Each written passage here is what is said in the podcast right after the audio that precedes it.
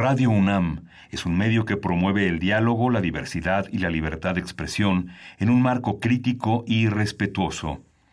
Los comentarios expresados a lo largo de su programación reflejan la opinión de quien los emite, mas no de la radiodifusora.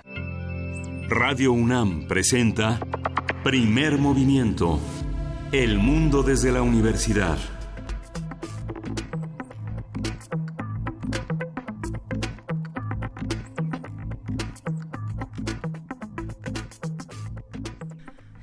Buenos días, queridos radioescuchas que hacen comunidad con nosotros. En este momento son las 7 de la mañana, casi con 7 minutos.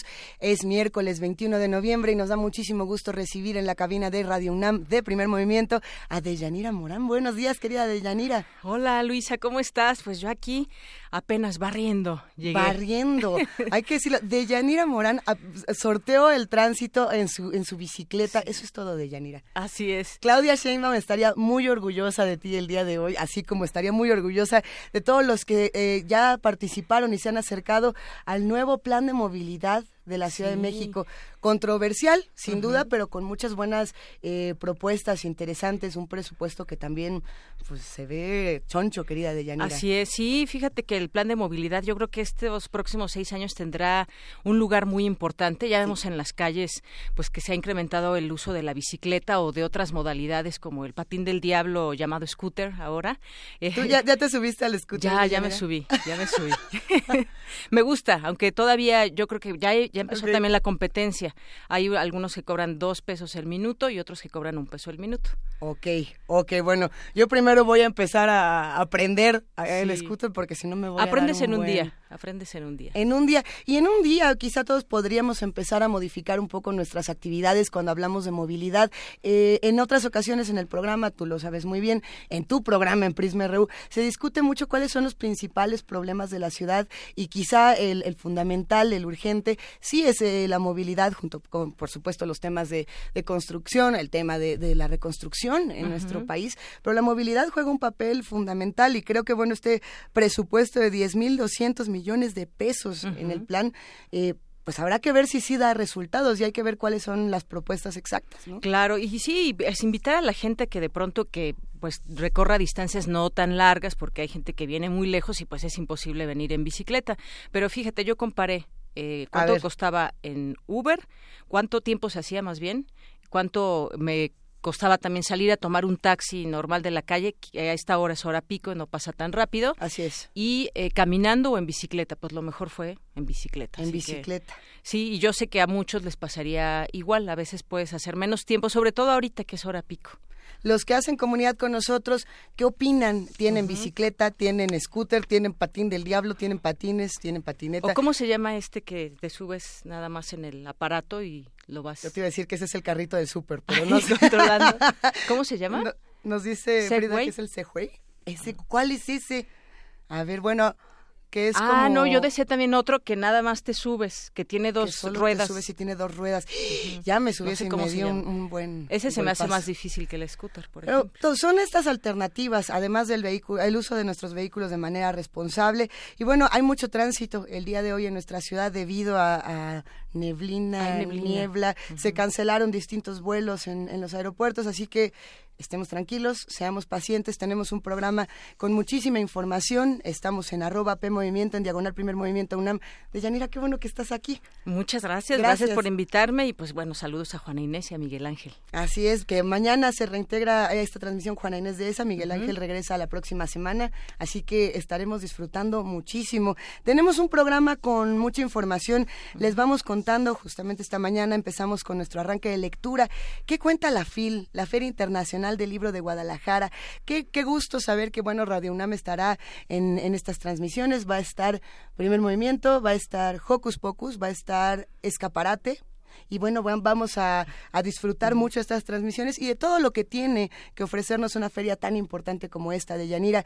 Va a estar Marisol Schultz, ella es, como uh -huh. ustedes bien saben, la directora de esta feria, así que nos va a estar contando un poco. Claro, y le preguntaremos ahí muchas cosas, así que esténse pendientes. Y también tendremos más adelante fonografías de bolsillo, el Club de la Escoba y el Plumero y la radio de los años 40 con Pavel Granados, escritor y coordinador del catálogo de música popular mexicana de la Fonoteca Nacional, así que no se lo pierdan. Pronunciamientos muy críticos alrededor de todo este tema del tren Maya, si se quiere consulta, si no, eh, distintos pueblos originarios ya eh, salieron a decir que no se realice una consulta como esta hasta que no se tenga siquiera un plan o, una investigación mucho más profunda. Hay que ver de qué se trata y para ello eh, vamos a estar hablando con el doctor Luis Zambrano, sí, sobre tren Maya, corredor Tehuantepec y bueno, todo este tema de la consulta. Como ustedes saben, el doctor Luis Zambrano es investigador del Instituto de Biología de la UNAM, será una gran conversación. Y además del tren Maya se preguntan otras cosas que también ya estaremos platicando en este espacio. También vamos a hablar más adelante sobre los medios públicos y la Secretaría de Gobernación. Nos acompañará Aleida Calleja, que es coordinadora de Advocacy del Observatorio Latinoamericano de Regulación, Medios y Convergencia e integrante del Consejo Consultivo del Instituto Federal de Telecomunicaciones. Es comunicadora social y analista de medios de comunicación. Otro de los temas, Luisa, que se tienen que discutir muy puntillosamente porque pues parece ser que algunos dicen la redacción está un poco equivocada, otros dicen no, no es ninguna equivocación. No es equivocación. Se quiere o no control de los medios, pues hay que platicarlo. Y bueno, la respuesta, por supuesto, Olga Sánchez Cordero ayer dio un pronunciamiento que le dijeron, oiga, como que no va tanto por ahí, otros dicen puede ser, hay que ver, hay, que, hay que estar muy atentos y, muy críticos. Poesía necesaria, yo digo que le toque a Deyanira. ¿Ah, sí? ¿Ya tienes un poema? No. Estaría bueno. Yo digo que sí, o un mano a mano. Muy bien, puede ser. Ahora lo decidimos, querida Deyanira, pero tenemos también una mesa interesante los migrantes y los derechos humanos, otro tema que hemos venido platicando, pues no solamente desde que iniciaron las, la primera caravana muy numerosa y las otras caravanas, sino también en otros momentos. La migración ha sido un tema recurrente cuando hablamos de México y Estados Unidos y Centroamérica también. Bueno, del mundo, pero lo que tenemos más inmediato y lo que platicaremos también será pues lo que ha pasado también con los migrantes y la gente que ha salido, muchos a recibirlos, pero también otros a rechazarlos y va a estar el doctor Javier Urbano Reyes, que es investigador del Departamento de Estudios Internacionales de la Universidad Iberoamericana, especialista en temas de cooperación internacional y conflictos internacionales. Si usted quiere radio permanencia voluntaria, quédese con nosotros de 7 a 10 de la mañana en el 860 de AM, en el 96.1 de FM. Por supuesto que saludamos a nuestros queridísimos amigos de Chihuahua que nos están escuchando desde las frecuencias universitarias y se quedan también hasta la una de la tarde. Y ah, por ahí de la una llega Prisma RU con Deyanira Morán. Qué, qué, qué, gusto, de verdad, que tengamos esta posibilidad de, de, radio permanencia voluntaria, de echarnos un doble. Así que vamos empezando con un poco de música y esto es, hay nada más y nada menos que de cultura profética, fruto de la tierra. Venga de ahí.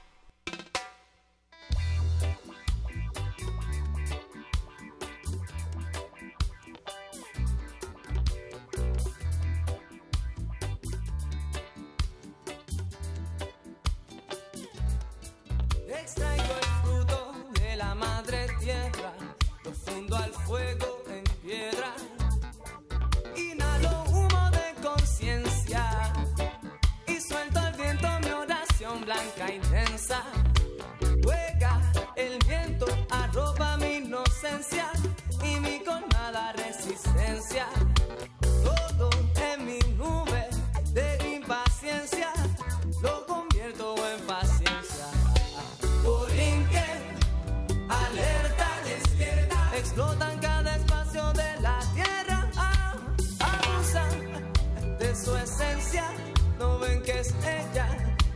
sustenta. Ay, llaman progreso a su más obvia destrucción, cambiando bosques por cemento. Y se atreven, nos prohíben el fruto de la tierra, ganja.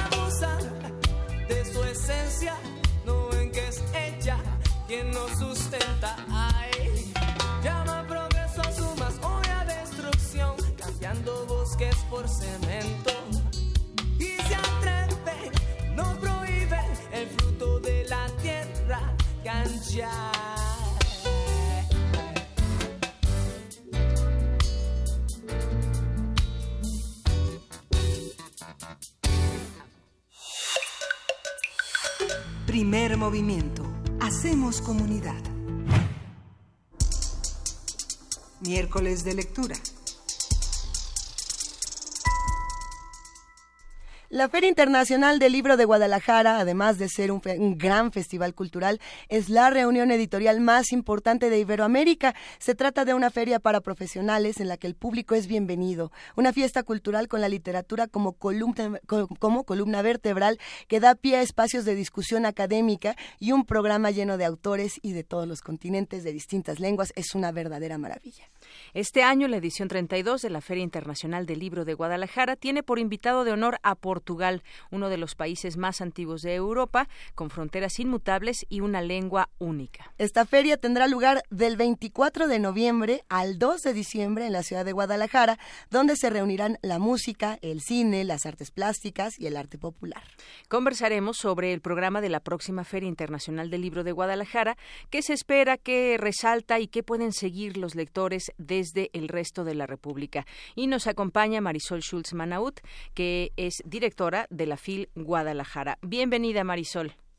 Gracias, buenos días, mucho gusto en saludarla. Un gusto escucharte, Marisol, un gusto porque cada año nos emocionamos cada vez que se acerca esta Feria Internacional del Libro de Guadalajara. Cuéntanos un poco cómo, cómo la armaron este año, cómo está constituida. Bueno, pues efectivamente viene Portugal como invitado de honor. La feria tiene pues varios pilares, si pudiéramos hablar serían como muchas ferias en una. Para quienes no han tenido la oportunidad de visitarla, podríamos decir que son, además de un gran festival cultural, una gran venta y exposición de libros de más de 2.200 editoriales. Es la exhibición y venta de libros más grande en español. No hay otra en el mundo. Eh, son más de 400.000 títulos que se exhiben en nueve días. Quien viene a los pasillos de la feria, pues entonces va a encontrarse una- un catálogo que no va a encontrar en otro lugar, nunca, ¿no? Bueno, entonces estamos por un lado con una gran venta y exhibición de libros. En este momento ya está el montaje de todos los stands, que son la verdad espectaculares. Hay, hay, eh, pues grandes estructuras, es un- una verdadera obra de arquitectura montar eso, eso por un lado. Por otro lado, hay un programa literario muy fuerte que tiene como punto de partida al invitado de honor y el invitado de honor es Portugal y Portugal nos trae más de 40 escritores y lo mejor de su literatura. Lo mejor de su literatura comienza con Antonio Lobo Antunes, pero pasa por otras voces menos conocidas en estas latitudes, pero igual de importantes para la literatura portuguesa contemporánea, gente como Gonzalo Tavares, como Mia Couto, que no están, no son nacidos en Portugal, pero son de la literatura portuguesa, como eh, José Luis Peixoto, como Lidia Giorgi, eh, autores, eh, bueno, Nuno Giudice, el gran poeta Nuno Giudice, eh, de todos los géneros, de todas las edades, de todas las generaciones, vienen en este eh, desembarco de Portugal como literatura.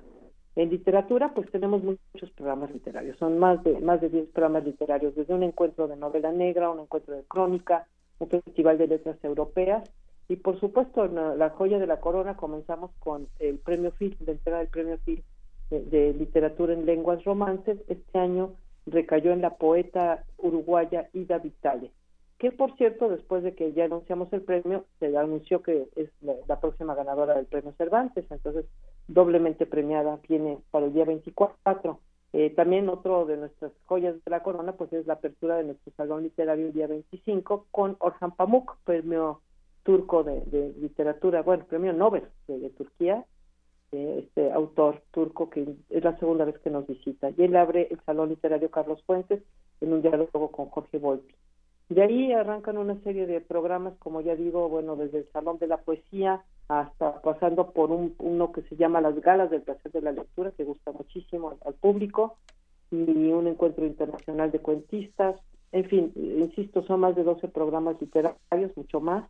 Al mismo tiempo es una feria académica, porque la feria es de la Universidad de Guadalajara. Como tal, tiene un sello académico y un sello de Festival de las Ideas. Como Festival de las Ideas, de grandes foros, más de 53, donde se ve la realidad actual. Lo debaten los temas que están en este momento en todas las noticias, de, la caravana, desde asuntos de la migración hasta, hasta temas de qué pasa con nuestra democracia, los retos de la democracia actual, el 68, no solo mexicano, los 68 como, como un parteaguas mundial, eh, bueno, pues conferencias políticas de toda índole, mesas políticas de toda índole, la cuarta transformación, de muro a muro, un, un, eh, foro muy serio para hablar de lo que ocurre justamente, no solamente ante las amenazas de Trump, sino de la misma ultraderecha y, y los riesgos de la democracia en el mundo.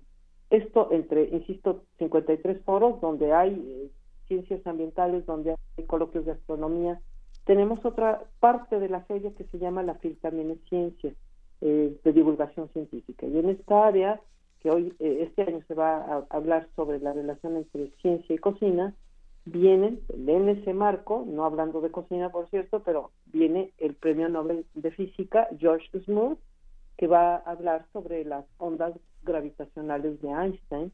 También nos acompañará Mario Molina, también premio Nobel mexicano de, química, sobre temas de ciencias ambientales. Tenemos un foro de ciencias ambientales que se llama eh, Siempre tendremos París, ¿no? Realmente, eh, bueno, pues autores, yo voy dando algunos nombres, nuestros autores mexicanos ya asiduos, desde Alberto Ruiz Sánchez, Elmer Mendoza, eh, Rosa Beltrán, ya hablé de Jorge Volpi, Pedro Ángel Palou, eh, Eloy Ross, Sara Sefcovic, que viene a presentar un libro de crónica, Carlos Martínez Azad, Enrique Krause, eh, Aguilar Camín, y me podría seguir. Nos acompañan varios autores importantes también de América Latina, como Sergio Ramírez, Premio Cervantes, Claudia Piñeiro, eh, viene Gioconda Belli, la, gran poeta nicaragüense, ella con, con Sergio van a hablar justamente, no solamente pues, de literatura, sino también de política, de lo que ocurre en Nicaragua.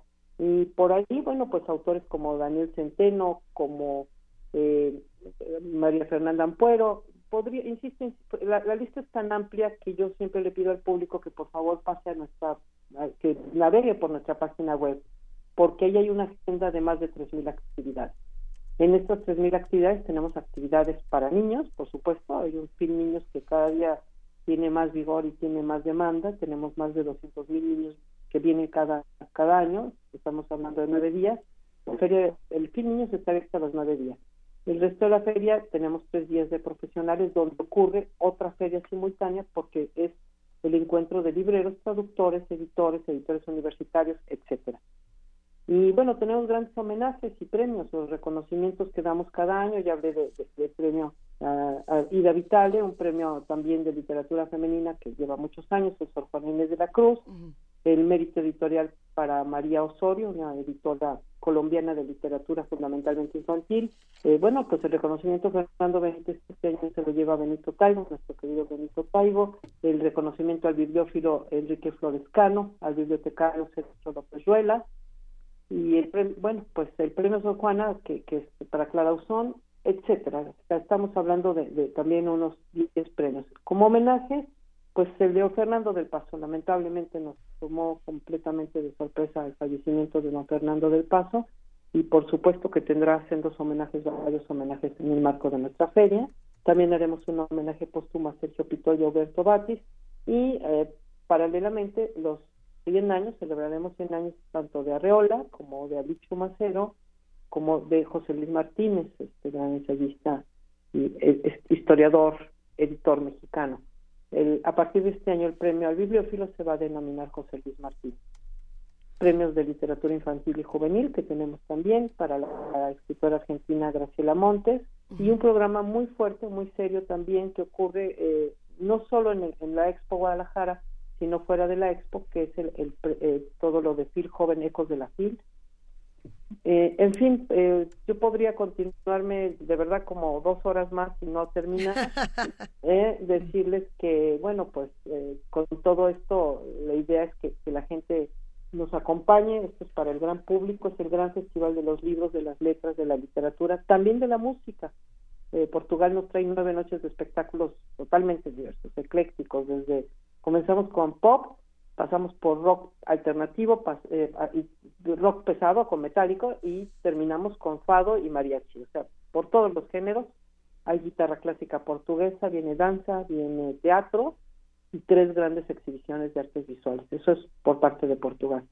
En la ciudad de Guadalajara, toda la zona metropolitana, se está esperando eh, con ansias la feria cada año porque la ciudad se llena de cultura, el gran festival cultural. Así es, Marisol, es una gran fiesta y además, bueno, muy completo el programa por lo que nos estás eh, platicando. Se va a poder discutir también de estos temas actuales. Están ahí invitados también, por ejemplo, va a estar en algún momento Olga Sánchez Cordero para platicar muchas cosas también. Eh, va, vamos a, se va a platicar sobre, sobre temas de migración, por ejemplo.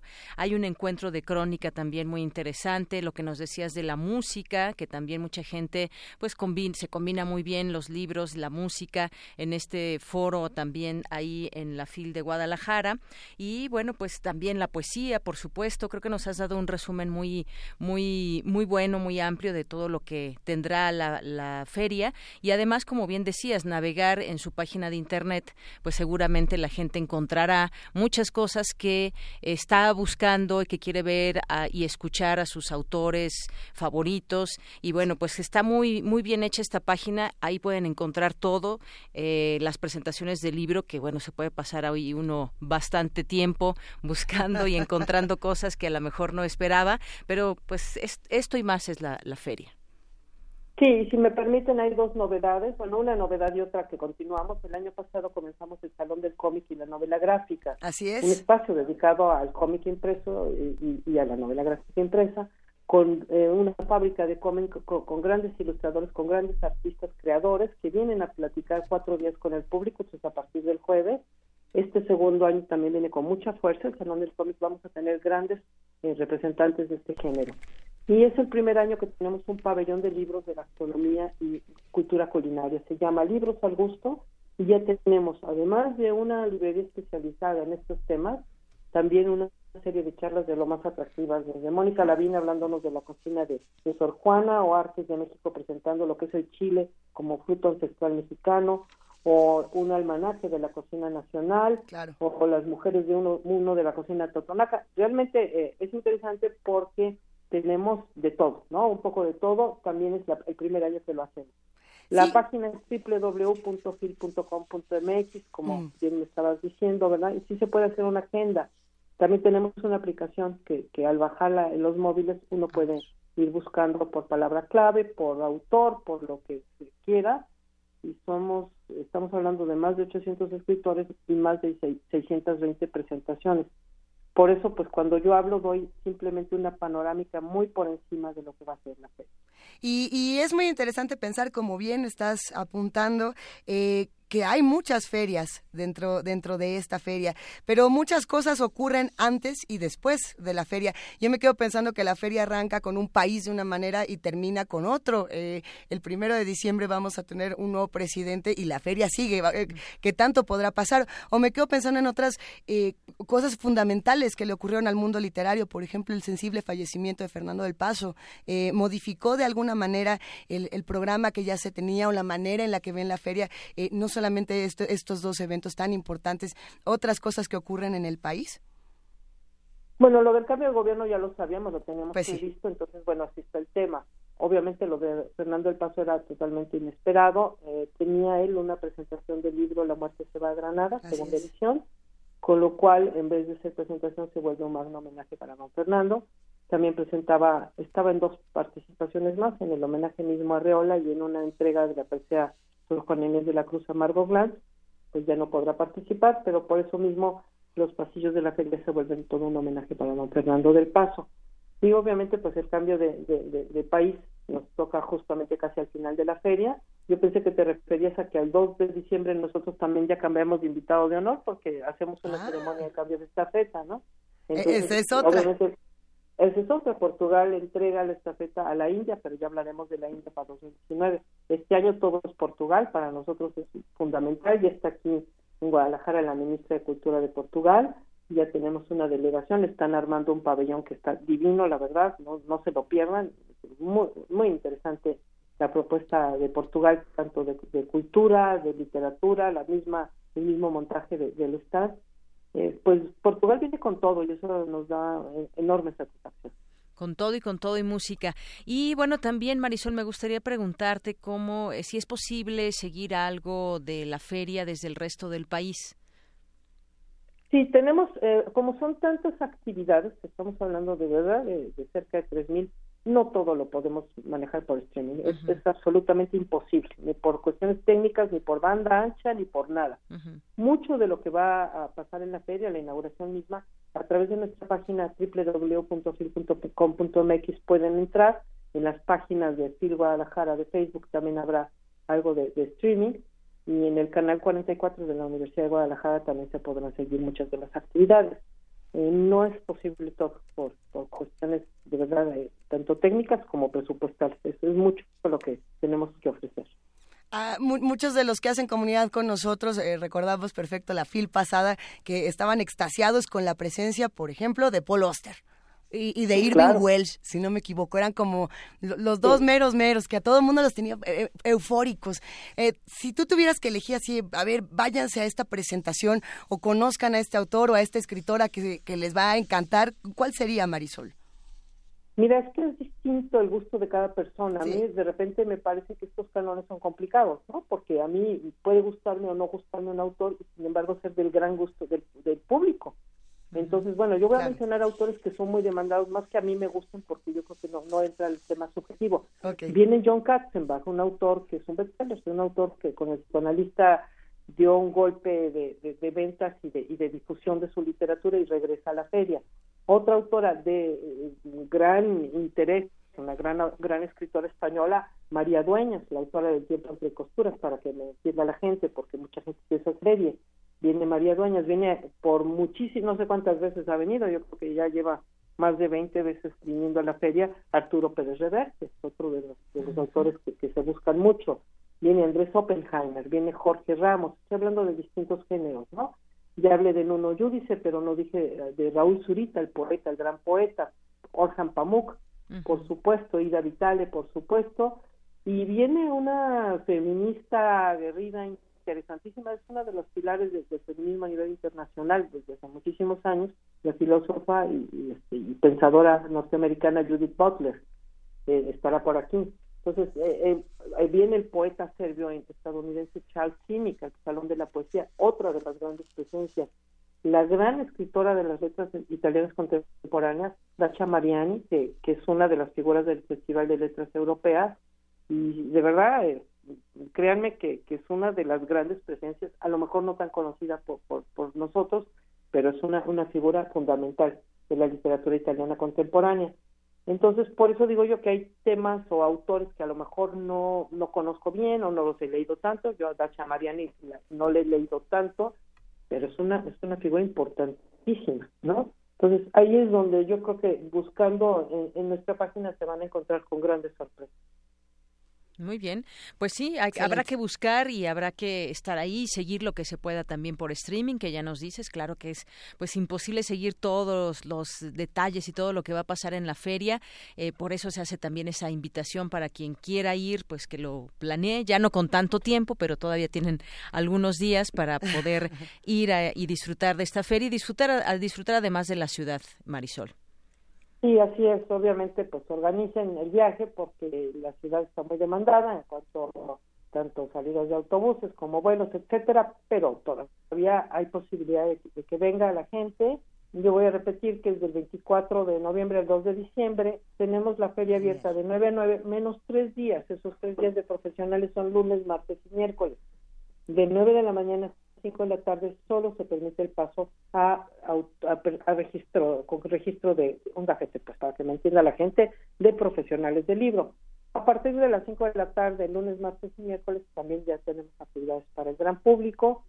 Los dos fines de semana está abierta de 9 a 9 el viernes de la feria cerramos a las 11 por una ventana nocturna.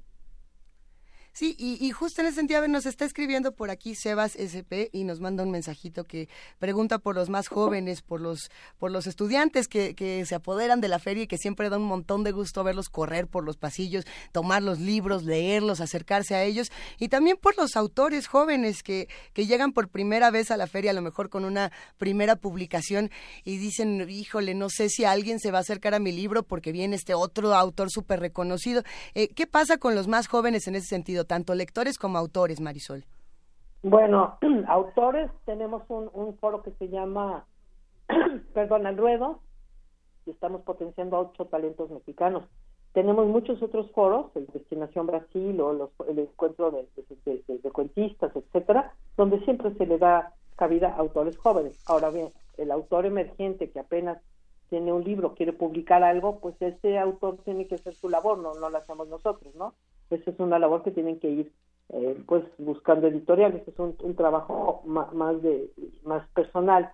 En cuanto a la gente joven, tenemos, eh, insisto, toda una actividad de, jóvenes, ¿no? Tanto fuera de la feria, con lo que llamamos Eco de la FIL, Ecos de la FIL, como encuentros que se llaman Mil Jóvenes con. Lo tenemos eh, en el auditorio principal, en el Juan Rulfo, encuentros con Yoconda Belli, con Ida Vitale, con un grupo de divulgadores científicos llamados Big Bang Ciencia, son españoles, vienen a dialogar con los chicos, con Eufrosina Cruz, eh, con José Feijó, bueno, ahí está todo el programa. Y, también como Fui Joven tenemos muchas otras charlas dirigidas precisamente a la temática y a, los temas que le puede preocupar a los jóvenes.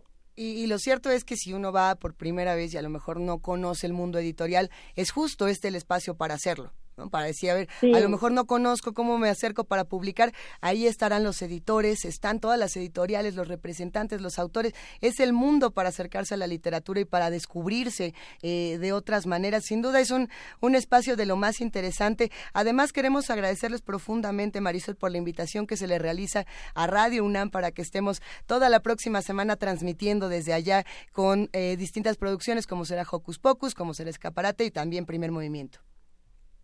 Así es, aquí estamos ya esperando a Radio UNAM, que tiene un gran desembarco afortunadamente para nosotros. Los esperamos, si me permites el comentario, cada año tenemos más de 3.000 periodistas acreditados en nuestra sala de prensa, es una de las salas de prensa más grandes en, ese sentido para un festival cultural. Y eso pues nos llena de, júbilo porque es el interés que suscita la feria, no solamente en México, la verdad es que son acreditaciones internacionales, fundamentalmente de medios de España, de América Latina y de todo México, pero también de otras partes del mundo. Entonces sí suscita mucho interés, afortunadamente para nosotros. Y bueno, pues es justamente, como decía Luis, ese lugar para hacer redes entre lectores, entre editores, entre los participantes, porque pues conoces también mucha mucha gente más allá de, de los autores que vayas a ver, desde la fila cuando te formas para ver a tal o cual autor. Bueno, pues siempre es también eh, este ambiente, este ambiente festivo. Así es, efectivamente, pues está tan alta la demanda que con mucha frecuencia tenemos cupo limitado, cupo lleno en los salones, de ahí que cuando alguien busque una actividad sí le sugerimos llegar a tiempo porque no hay boletos de entrada para nuestros salones de presentaciones, son formarse y, pasar, nada más. Esa es la única forma de poder llegar. Perfecto, pues nos da muchísimo gusto y estaremos pendientes. La página es fil.com.mx para todos los que quieran conocer más de esta Feria Internacional del Libro de Guadalajara. Ya la compartimos, por supuesto, en nuestras redes sociales. Eh, para ir cerrando esta conversación, también queríamos eh, retomar un poco el tema de, de, esta parte musical, Marisol, los invitados de, Portugal, que a ver, está Moonspell por ahí, que muchos se sorprendieron de esta parte más rockera. Están, están muchos invitados y se antoja muchísimo. Sí, está Munster, que es rock metálico, está Gildo Carmo, que se va a cantar con, con Lila Downs. Excelente. Eh, digo, hay, hay, diálogos, diálogos virtuales musicales. El último día, que es el día 2, hay un diálogo del mariachi tapatío con Katia Guerreiro, que es una cantante de fado, Entonces, digo, e-, eso es interesante ver cómo, cómo se va conformando este programa, que es el que nos presenta eh, definitivamente el Forofil. Viene Luis Represas con Miguel Insunza, que son trova y pop. Eh, está, bueno, Ana Bacalao, con la que comenzamos. En el conjunto de artes escénicas, que eso es un poco más lejos, pero es parte, en el marco de la feria estará Teresa Salgueiro, la gran cantante de Madre Deus. Ahí también tendremos eh, guitarra clásica portuguesa y por ahí viene rock alternativo con eh, con Hello Seahorse, grupo mexicano en el Foro Fit, imagínense está también por ahí un grupo indie instrumental de combo entonces bueno eh, cuando digo esto es porque nos damos cuenta de, lo ecléctico que va a ser el programa de, Portugal sin duda. Te agradecemos muchísimo, Marisol Schulz, y te mandamos un gran abrazo. Muchas gracias. Yo también les envío un fuerte abrazo, se los daré aquí pronto, aquí a partir del día 24 de noviembre y saludo a toda a todos los radioescuchas de, Radio NAM. Muchísimas gracias. Muy buen día. Gracias, buenos días. Y tenemos, querida Deyanira, música justamente que se presenta el sábado en esta gran fiesta de los libros. Y bueno, a ver si alcanzo a ver, dice... Eh, es Ana Balcajau. Ana Balcajau, es que aparte me brilla por aquí, que se presenta en Guadalajara. Y la canción se llama Sium. ¿Está bien? Muy bien, adelante. Vamos a escucharla.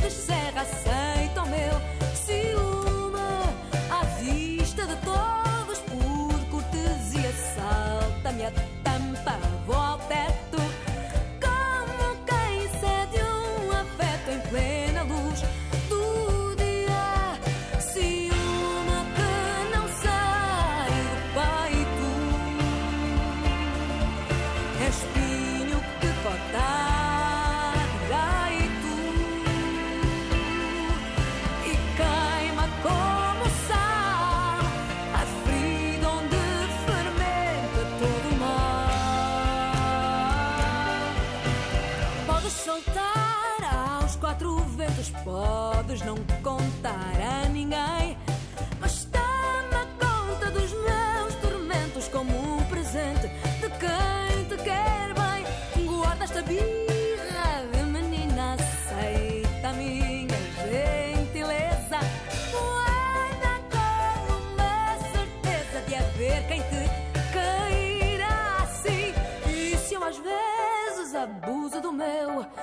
É porque nunca acusas o toque, por mais ciúme que eu te provoque, nem sequer um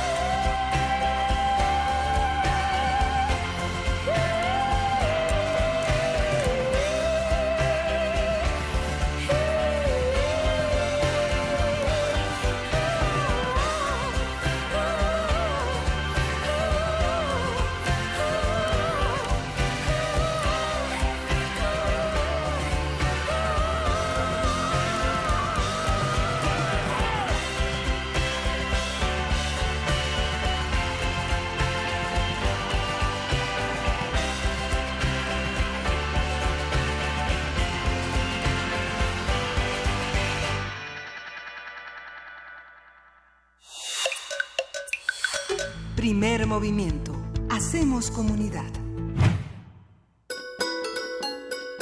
Fonografías de bolsillo. Las fonografías de bolsillo esta mañana también llegaron de manera sustentable porque Pavel Granados también llegó en bicicleta, querido Así Pavel. es, es una, es una sección ecológica. Eso. sustentable. Ya habrá que poner un biciestacionamiento, ¿no?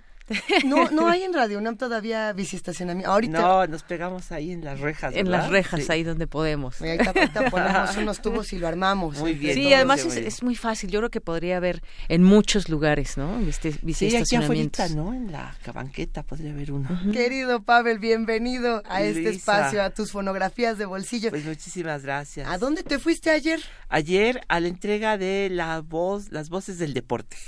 Ahí en el, aquí en el lunario, estuvo muy bonito porque se recordaron las voces antiguas de los locutores viejos de Agustín, que Escopeta, que fue el- aquel que fue futbolista y que le tocó estar en la muerte. Estu- Estuvo eh, tomando ahí, eh, platicando con Guti Cárdenas el día de su muerte en 1932. Pues de esas personas que, por ejemplo, luego Juan Villoro les ha hecho homenajes porque eh, Fernando Marcos, este Ángel Fernández, eh, pues muchísimas personas, Paco Malgesto, eh, ¿quién más? Bueno, pues muchísimos, y los actuales, así que todos los de hoy, pues fueron a, a recoger su, su premio. Yo esperaba ver a uno que es- ha, ha sido gran amigo mío, que a mí me divierte muchísimo porque lo veía de niño en las luchas, que era el doctor Morales, pero desafortunadamente Sí. tuvo, creo que está enfermo y tuvo que llegar su familia, a todo el mundo le dieron un micrófono, muchísima gente, y sabes que dieron un libro con la historia del de las voces. ¡Ah, qué Esto maravilla! El sistema de radio, eh, pro- radiodifusión, SPR, y la fonoteca y eh, Cruz Azul fueron los que Y organizaron. Cruz Azul, Cruz Azul, ganando más. como siempre. no, qué gusto. Pues un montón de locutores que ves en la tele, que son voces de veras familiares, familiares. Eso estuvo muy bien. Yo creo que lo- lo- los locutores que, que se dedican a, a esta parte de la imaginación radiofónica tienen uno de los oficios más complicados, hacer que uno se entusiasme y que realmente pueda imaginar lo que está ocurriendo en una cancha, en un gimnasio, en un espacio en particular como estos. Me parece formidable, qué maravilla que te hayas Oye, dado pues luego vuelta. traigo algunas de esas voces Ay, antiguas. ¿no? Estábamos diciendo justo el, el doctor Morales, el El doctor, doctor Alfonso Morales, Morales. eh, Mago Ángel Septién. Fernández, eh, ay, el mago Septién, que era, fue el que inventó ese, o- esa leyenda de, o no sé si sea cierta, bueno, eso sí lo leí en un libro, que llegaron los taxistas, como siempre, a recoger a la gente afuera del estadio, y el estadio se había suspendido, eh, perdón, la, la, el juego. El juego. Pero como el mago Septién lo transmitió como si cualquier otro juego, lo, lo inventó todo, llegaron los taxistas afuera del estadio y claro, casi linchan al mago Septién cuando salió quitado de la pena, porque le dijeron, pues ya estaba pagado. ya estaba Alguien tenía que hacerlo. Se transmitió el, el juego, ¿no? Sí, pues eso estuvo. Oye, y por cierto que hoy, maravilla. hoy es miércoles, mañana jueves, viernes y hasta el sábado, la Fonoteca Nacional está de fiesta por sus 10 años. Eso. Y entonces el encuentro de especialistas en audio va a estar todo el día, va a estar gente, bueno, puros especialistas saben de cosas técnicas de la de la grabación, de las mezclas, todo eso, todo el día. Entonces está llenísimo de gente. Ojalá puedan ir, Por porque supuesto. además van a estar, bueno, varias personas. Bueno, yo voy a estar, yo voy a dar tres conferencias, por si quieren ir, ahí está el programa. Voy a estar con Paulina Lavista hablando de su papá, Raúl Lavista, el musicalizador de, muchis- de Sí. cientos de películas mexicanas. Eh, voy a hablar, una, voy a dar una pequeña conferencia de las canciones que inventó el cine mexicano y voy a estar con eh, Luis Cisneros, que Luis Gil, perdón. Luis Gil es el nieto del ingeniero Baptista, de quien si quieren un día platicamos aquí, estaría muy bien. Es el pionero de las grabaciones en México. En 1927 puso un pequeño estudio de grabación en el Teatro Lírico de la calle de República de Cuba.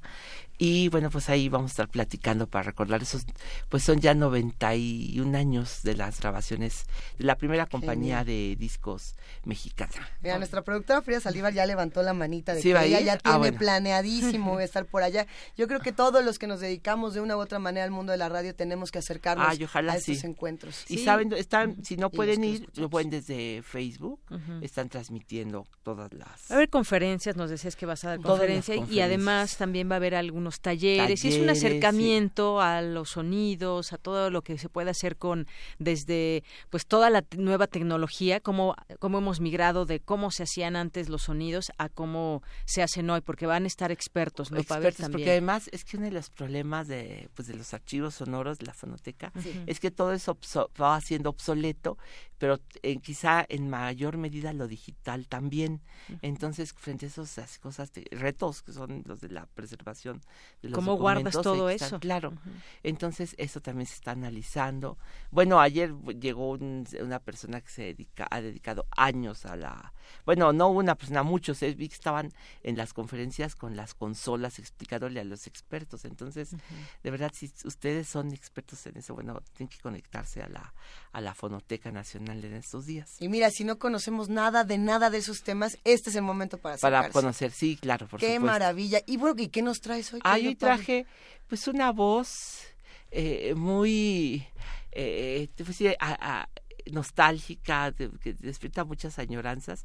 Quizá una voz que sea muy común, que era la voz como típica de cómo podría cantar un ama de casa en los años 30, en los años 40. Pero cuando uno la escucha piensa que no tiene nada de común, sino que es una voz extraordinaria, que es la voz de Lupita Palomera, que durante años tuvo un programa de radio, que yo diría que fueron, ¿sabes qué? Cuando decía Andy Warhol que te llegan, los, que cada quien tiene 15 minutos de fama, eh, yo lo pensaba que en este, en este caso ocurría lo mismo, en un sentido muy poco warholiano, los 15 minutos de fama los dio la radio mexicana porque los programas antes duraban 15 minutos, pero como Cricri decía que también las tiendas, los tenderos daban kilos de 900 gramos, la radio mexicana ofrecía 15 minutos de 13 minutos porque eran, o de 12 porque eran Rúbricas. las rúbricas, los anuncios, la publicidad, y luego 12 minutos de canciones en las que estaban unas voces pequeñitas, las voces de las boleristas de antes, y Lupita Palomera fue una de ellas, una voz tersa, tersa, que estaba en un programa que yo creo que hoy sería un escándalo de género, sería sancionada la XW, porque se llamaba el Club de la Escoba y el Plumero, y de ahí muchos años estuvo, Ya y la acompañaba una orquesta que era, ay, saben, eh, yo creo que acariciaba las teclas de las marimbas porque eran de verdad unos genios, un talento enorme, el de los hermanos Domínguez, los marimbistas, los músicos de San Cristóbal de las Casas, que todas las mañanas en, la, en el Club de la Escoba y el Plumero acompañaban a Lupita Palomera. Lupita era tan reconocible su voz Ajá. que bueno, por ejemplo, una vez detuvieron a su sobrina y la metieron a la cárcel y dijo, pues no sabe usted con quién se está metiendo, con las... Mi tía es Lupita Palomera y le dijo el, el, el, el, polici- el, el- la- el policía que la había detenido, claro que no, claro que sí, esto fue en Acapulco. Dijo, ahorita le hablo a mi tía. Tía, este, aquí me acaban de detener, dice, no me creen que soy su sobrina, cánteles Vereda Tropical. Les cantó Vereda Tropical por el, por el teléfono, el, el policía le dijo, este, "Uy, me acaba de convencer, claro que es Lupita Palomera, está usted libre, disculpen, no se anden metiendo en problemas de muchachas, iba, con sus amigas. Ay, que Lupita- fuera así ahora. Imagínate nada más. Bueno, Lupita Palomera, pues la verdad fue quizá una de las cantantes más reconocibles. Yo, para mi gusto, yo diría que fue la voz que tú, si tú me decís quién resumiría la radio de tantos años, yo diría que la voz de Lupita Palomera, porque era una voz eh, justa para los tres minutos, para, para esas voces que trataban, que eran como las voces que querían imitar todas las Todas muchachas, todas las amas de casa. Sí es ella la que le decían la voz más dulce de la radio, ¿o Pues, no es ella? no, yo no, no sé si no sé quién le habían dicho la voz más dulce. No, Lupita, fíjate ella. que yo nunca ver, he sabido cómo le decían a Lupita Palomera, ver, porque eso sí es si- cierto que tenía, a lo mejor sí, pero la verdad es que eh, eh, había un locutor que se llamaba Pedro de Lille, Ajá. que era, tenía un programa que se llamaba La Hora Azul, y él, cada que presentaba un artista, le ponía un apodo y decía el barítono de Argel, la voz que canta al corazón, la voz que enamora, la incomparable cancionera del estilo único, el tenor de la voz de oro, el tenor de la voz de seda. Y tenía, luego presentaba algunas princesitas y decía, esta es la princesita de cuentos de la hora azul. Era un léxico muy, muy, muy un poquito recargado, este, un poquito cursi, pero muy efectivo, porque la verdad es que todas estas cantantes se quedaron con esas, con esos motes, ¿no? Mira, ¿qué te parece si, escuchamos un bueno, poco? Bueno, se llama, pues que ya vamos a escuchar la canción. Venga. Se llama No llores, es de Alberto Domínguez, y así sonaba la marimba, es la lira de San Cristóbal de los Hermanos Domínguez, y la voz de Lupita Palomera. Venga, vamos a escuchar 1939. 39.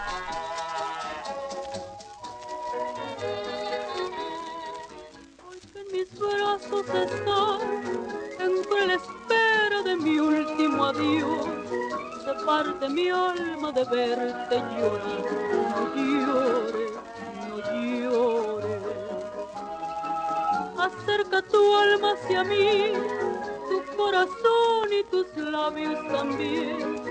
Y guarda bien lo que voy a decir. No llores, no llores. Tú me enseñaste a besar y me enseñaste la verdad del amor. Y así mi vida la apartaste del mal. Por esto ha de ser no más para ti. Adiós y guarda mi amor y llora cuando de vuelta yo esté. Que yo de dicha también lloraré. No llores, no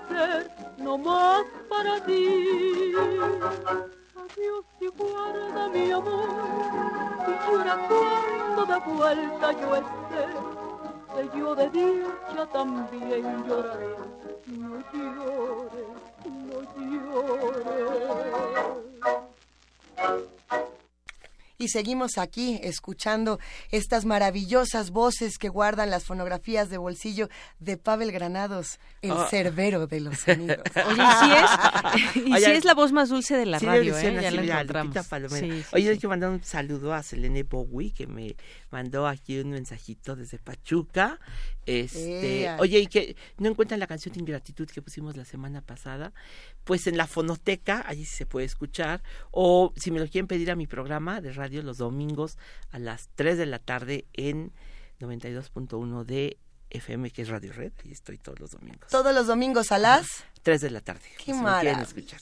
No, bueno, Pavel, diario, diario te queremos escuchar.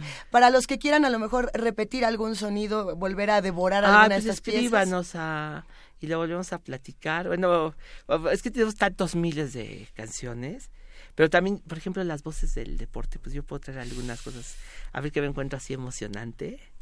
Algún cronista del deporte también. Si lo trae Pavel Granados, va a ser una joya. Sin duda, te queremos mucho, Pavel. Yo Muchísimas también, Luisa, gracias. pues nos vemos aquí el otro miércoles. Una verdadera maravilla. Estamos en arroba P Movimiento, en diagonal Primer Movimiento UNAM, y el teléfono es 55 36 43 39. Quédense con nosotros porque regresamos a la segunda hora de Primer Movimiento con Deyanira Morán. Síguenos en redes sociales. Encuéntranos en Facebook como Primer Movimiento y en Twitter como arroba PMovimiento. Hagamos comunidad.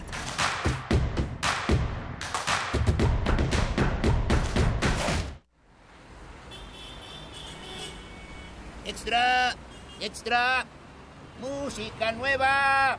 En voz de sus creadores y sus intérpretes. Extra, extra. Testimonio de oídas. Música nueva En voz de sus creadores. en voz de sus intérpretes. Martes y jueves a la 1 a.m. o en su retransmisión los sábados y domingos también a la 1 a.m.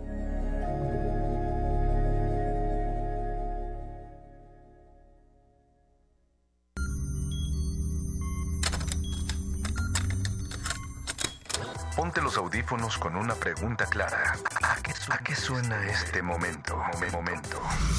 Si pudieras musicalizar a cualquier persona, cualquier evento, cualquier circunstancia, tienes música para ir de un lugar a otro. ¿Cómo crees que sonaría? Ley listo. Complacencias musicales de personajes poco complacientes. Lunes, 22 horas. Por el 96.1 de FM, Radio UNAM.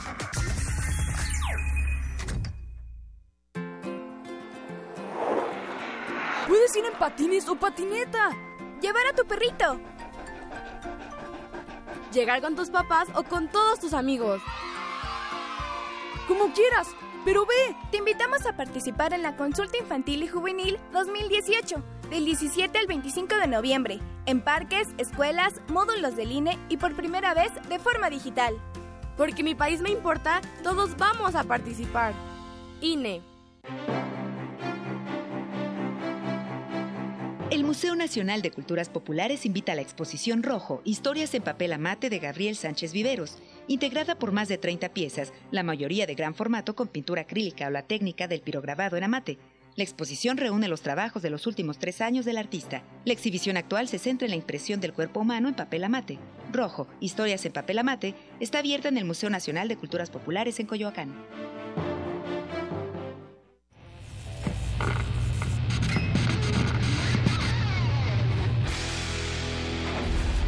Por cortesía de cuando el rock dominaba el mundo, un minuto de...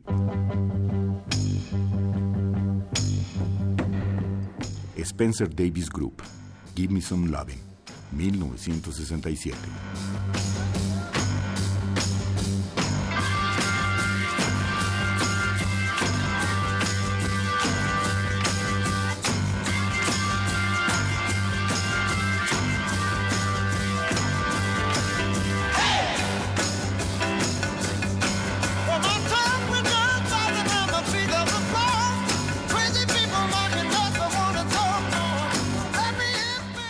Escúchanos todos los viernes a las 18.45 horas por esta frecuencia.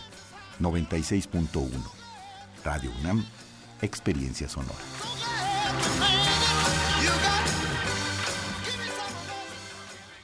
Soy Juan José Millas y estoy en descargacultura.unam. Estrenos. De la doctora Jacqueline Pechard, el curso ¿Podemos combatir la corrupción en México? Ustedes saben que América Latina es la zona más desigual del mundo. No la más corrupta, pero sí la más desigual. Considerando a Asia, considerando África. África será la más pobre, pero no la más desigual. Únete al festejo de descargacultura.unam. www.descargacultura.unam.mx Queremos escucharte. Llámanos al 55 36 43 39 y al 55 36 89 89. Primer movimiento. Hacemos comunidad.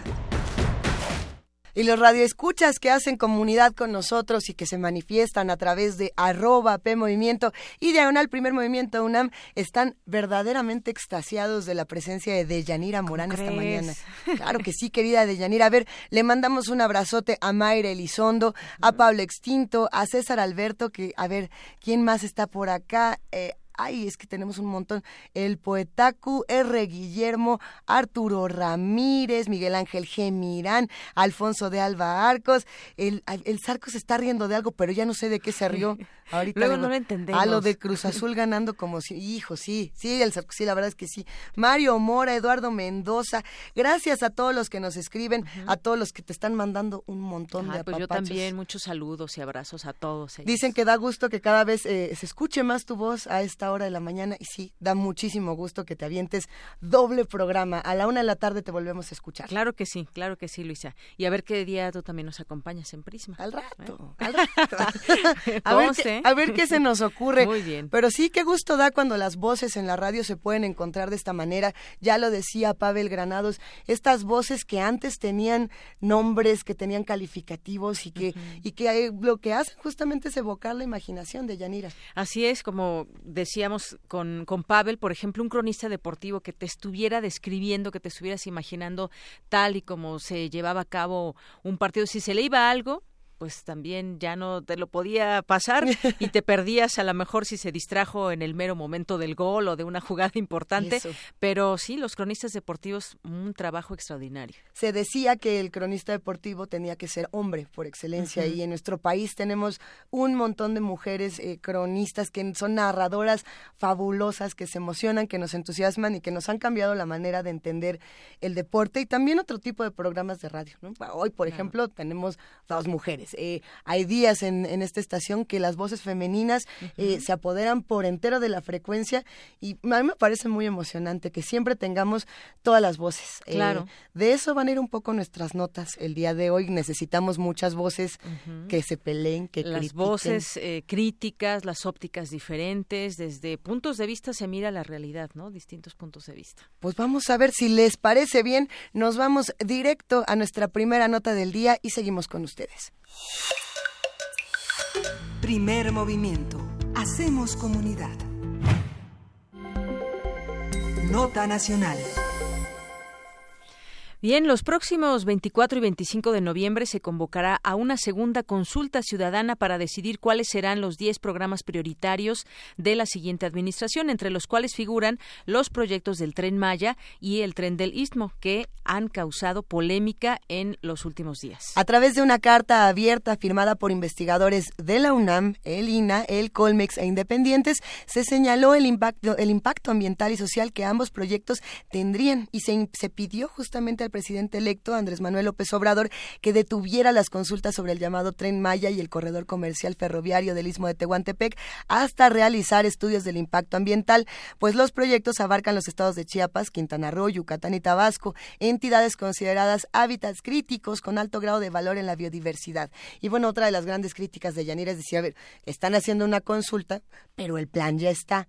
Entonces, ¿realmente es una consulta o no lo es? ¿O de qué se está tratando este tema? ¿No? Es controversial. Exactamente. Y de acuerdo con los investigadores y ambientalistas que firman una carta que, pues bueno, también daremos cuenta de ella, iremos comentándola, aunque México es un país megadiverso, en los últimos años se han puesto en riesgo ecosistemas fundamentales para la sustentabilidad ecológica del país. A partir de la carta abierta al presidente electo sobre el tema, hablaremos sobre las implicaciones ambientales del proyecto del Tren Maya y lo que se necesita para la región. Nos acompaña el doctor Luis Zambrano, investigador del Instituto de Biología de la UNAM. Bienvenido, doctor Luis Zambrano.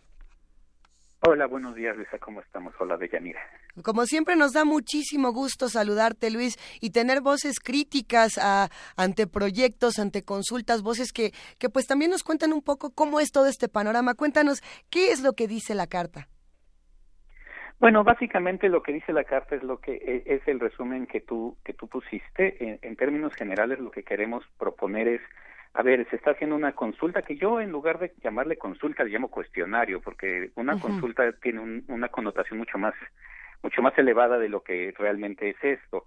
este que impli- y dice efectivamente que pues somos un país megadiverso que en los últimos 30 años a pesar de todas las herramientas que tenemos en términos institucionales lo hemos venido devastando y la y el sureste es uno de los lugares en donde lo hemos venido devastando más este y y necesitamos en realidad más que una consulta una serie de estudios para ver si estos proyectos verdaderamente una llevan al desarrollo y dos no destruyen como este lo que nos lo poco que nos está quedando en términos de biodiversidad. Somos el de los países más biodiversos yo siempre me burlo de mis estudiantes porque todas sus tesis empiezan así como México es un país megadiverso y sí lo somos pero estamos empeñados en dejar de serlo a partir de esta serie de proyectos que en realidad no necesariamente son buenos para el desarrollo ni siquiera de las comunidades.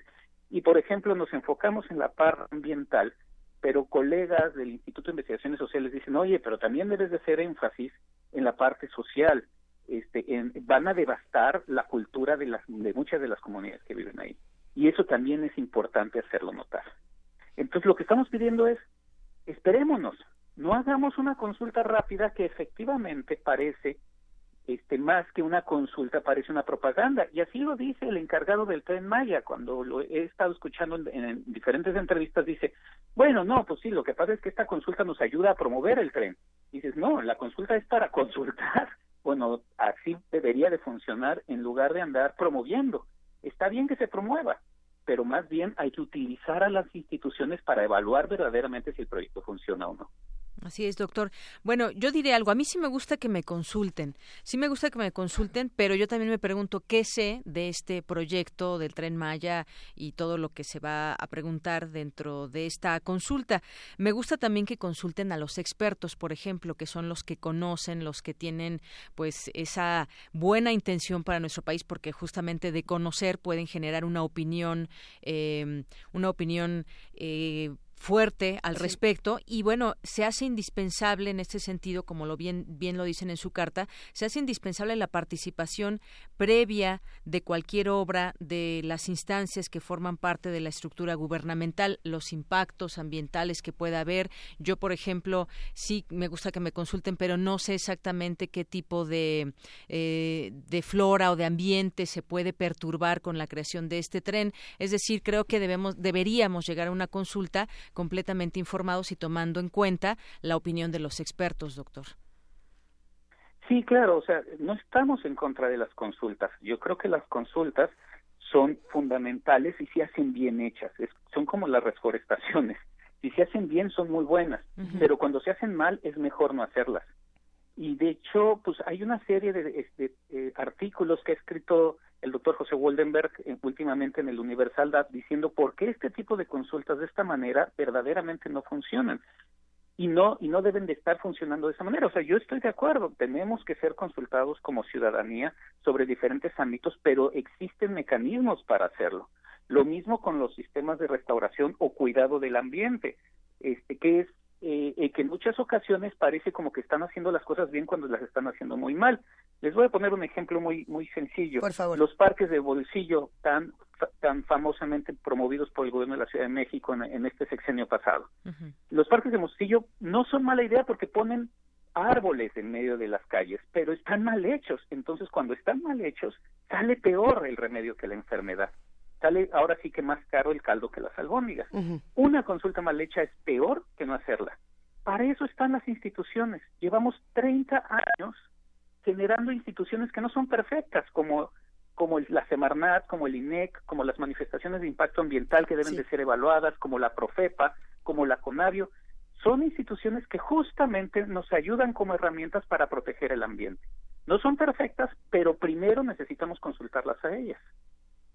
A ver, y en ese sentido, pensando en la información que se tiene, en la que no se tiene, eh, para tener un buen modelo de consulta o un mal modelo, ¿qué, informa ¿qué información hasta ahora se tiene? Por aquí nos escribe justamente Pablo eh, Extinto y nos dice, entonces es bueno o no el tren Maya. Veo mucho debate por la consulta, pero no por los temas que se están consultando.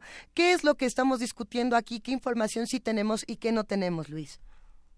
Ok, bueno, ese es uno de los factores. Yo puedo dar mi opinión con respecto al, al tren Maya, Venga. no solo al tren Maya, sino también al transísmico y también al, al este, a las refinerías.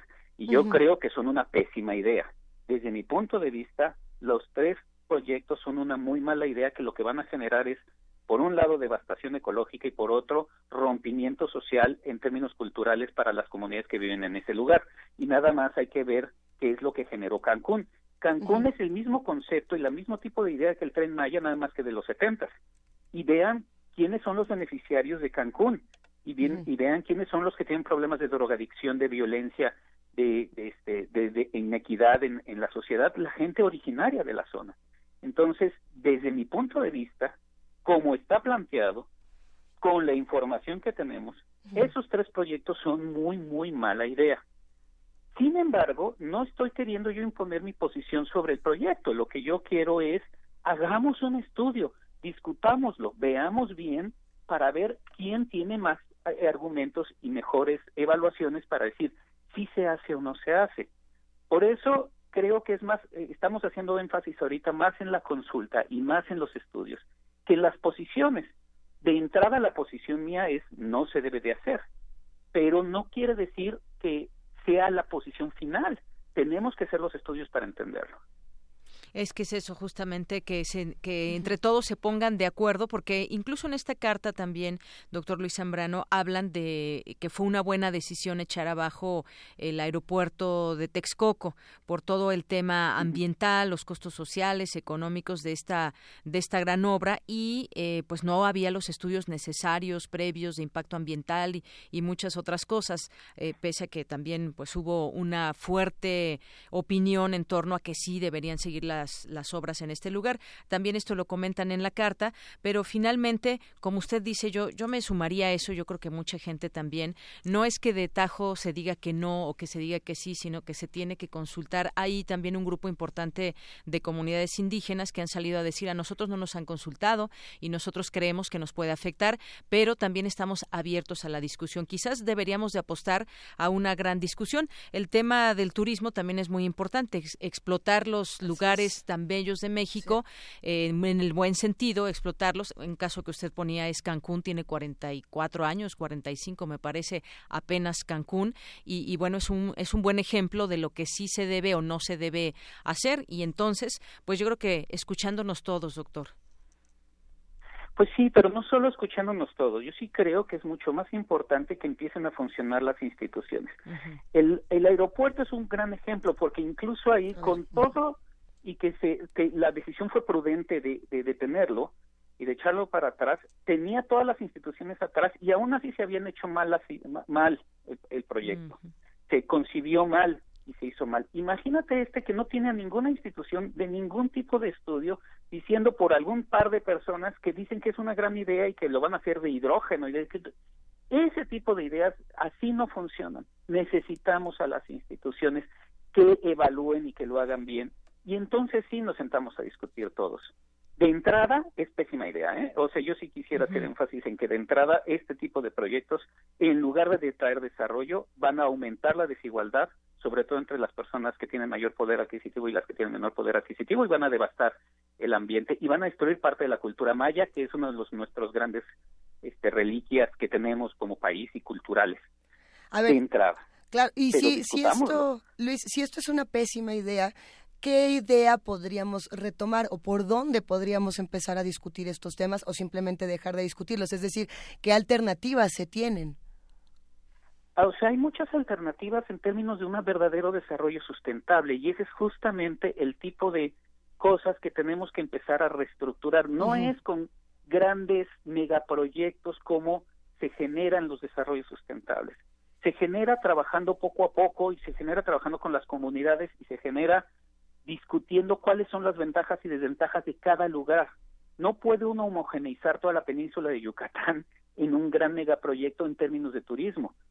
Tiene uno que evaluar qué pedazos pueden ser atractivos en términos de turismo, qué cuánta gente pueden aceptar en términos de agua, ¿eh? O sea, el problema de la península de Yucatán es muy fuerte también en términos de agua, en términos de cantidad de energía, en términos de cantidad de personas que pueden traer, en términos de desigualdad. Entonces, no hay una bala de plata para decir, para desarrollar el sureste del país tenemos que hacer un tren Maya. No, hay una serie de múltiples proyectos que deben ir trabajándose poco a poco, de los cuales van con, de, generaciones de, por ejemplo, pesquerías ribereñas, este trabajo en las comunidades con agricultura este tradicional que mejoren la capacidad económica de las personas sin destruir el medio ambiente. Pero tiene que ser poco a poco y tiene que ser heterogéneo y, y, tiene que ser trabajando directamente ahí, no con grandes proyectos que efectivamente funcionan muy bien para la gente que tiene alto poder adquisitivo. Los que traen el, el, gran financiamiento pues son los que los que van a salir más beneficiados de todo esto, que son las grandes constructoras y digo, entre ellas está Río Bo, que ha estado al, al, al lado de este gobierno entrante desde uh -huh. que estaba en la Ciudad de México. Uh -huh. Pues sí, son varias cosas, eh, doctor. También quisiera entender este proyecto como un tema de, de conexión eh, en toda esta zona donde se va a conectar de una manera más fácil algunos puntos. Escuchaba en la información, por ejemplo, conectar Cancún con Bacalar, que está ya más hacia el sur del estado, hacia Chetumal. Y también veo, por ejemplo, toda esta lista enorme de personas que firman y que, su, que respaldan esta carta enviada al presidente electo y es de una riqueza también extraordinaria. Hay gente eh, de la academia, de la UNAM, de muchos lugares, de muchos sitios, organizaciones que están dedicadas desde hace mucho tiempo al medio ambiente. Entonces no hay que desdeñar esta preocupación que está ahí latente. Sabemos que puede traer cosas positivas, pero sí hay que, como decía usted, tener un, un sustento y sobre todo también, pues el tema de las instituciones también ahí queda, porque como bien decía, el aeropuerto también, pues ya llevábamos un avance del 28, 30%, y pues ya si hubiera ganado otro partido ya tendríamos la obra quizás en un porcentaje mayor sin haberse hecho toda esta consulta. Así que pues aprendamos de este de estos temas que están en lo inmediato, como es el del el del aeropuerto, y pues la discusión se tendrá que dar en algún momento. Esperamos eso también. Sí, yo creo que, bueno, los estudios se tienen que hacer primero, y por ejemplo, el ejemplo que acabas de poner de que pues la, una mayor conectividad entre Cancún y Bacalar, ¿verdaderamente nos conviene eso?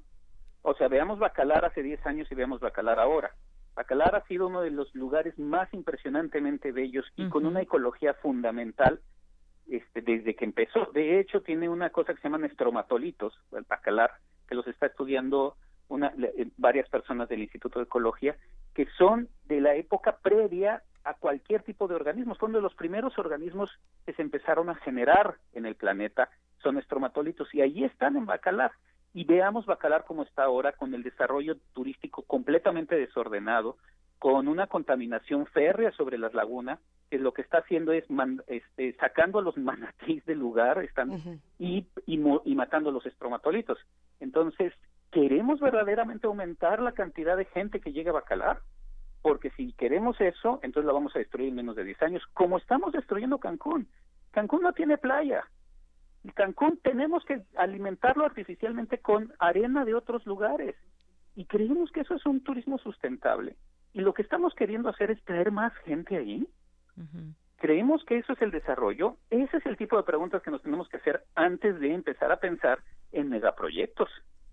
Claro, y el creemos, chiste pues, de entrada que son buenos, ¿no? Uh -huh. Sí, sí, por supuesto que, que no se han respetado en el caso que usted ponía en Cancún estas eh, megaconstrucciones que ha habido incluso pues fuera de la ley y me refiero cuando pues la construcción de los hoteles muy pegada a la playa, cuando llega un huracán pues hay un impacto terrible y se refleja pues en un impacto económico y social para la gente que trabaja en este lugar. Sí hay muchas cosas a tomarse en cuenta y reflexionar esto que usted decía, yo yo ponía como ejemplo quizás positivo esta conectividad, esta conexión más bien con, con, algunos otros lugares, pero sí habrá que preguntarse, ¿realmente lo necesitamos? ¿Cómo están algunos lugares en esta zona que pues atrae muchísimo al turismo y que ese dinero en manos de quien queda también?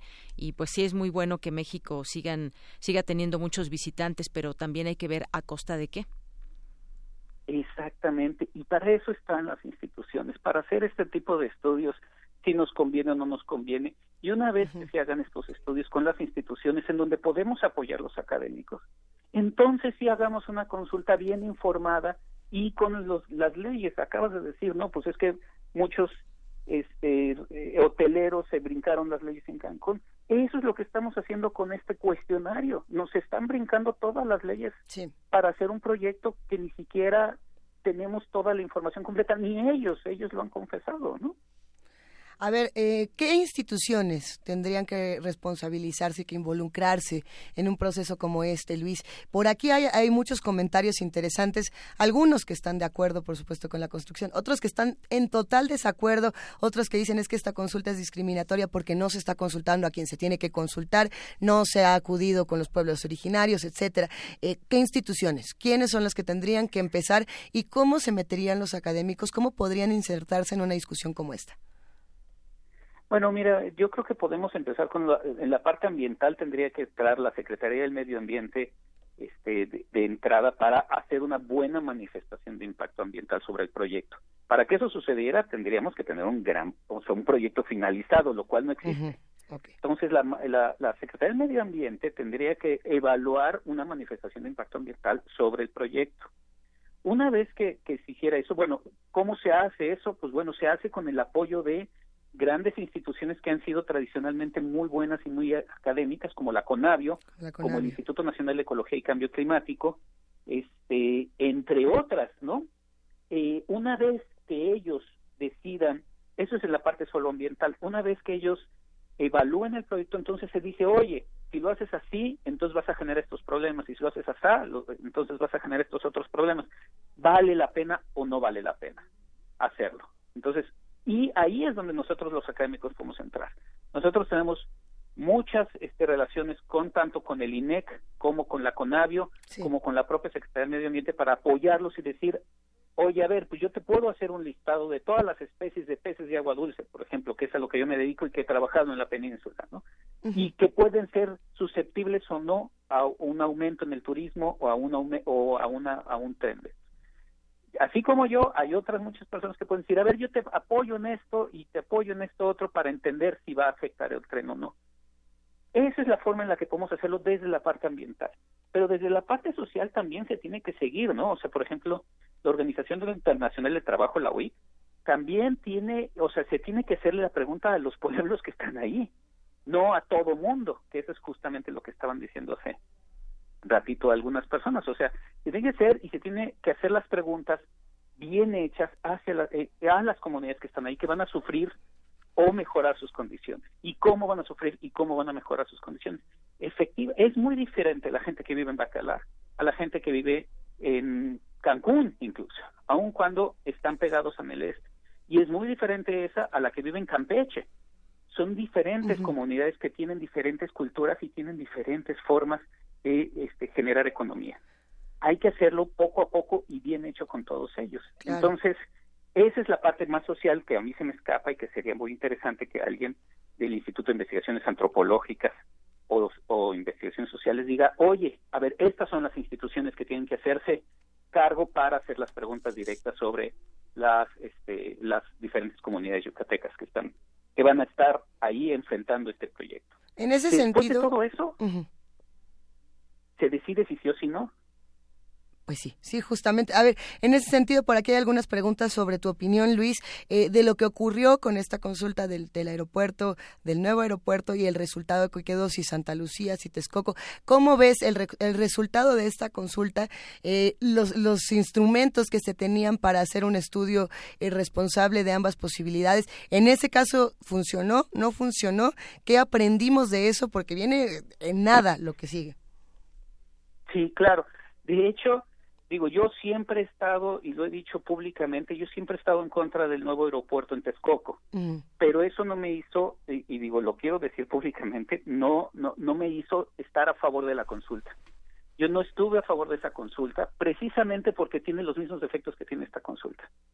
No se conoce nada sobre Santa Lucía y no sabemos absolutamente nada de cómo y qué sería para Santa Lucía como sociedad y la mayoría de la gente desconocía cuáles son los problemas o beneficios de tener un aeropuerto en, Texcoco. Entonces, ¿qué es lo que aprendimos?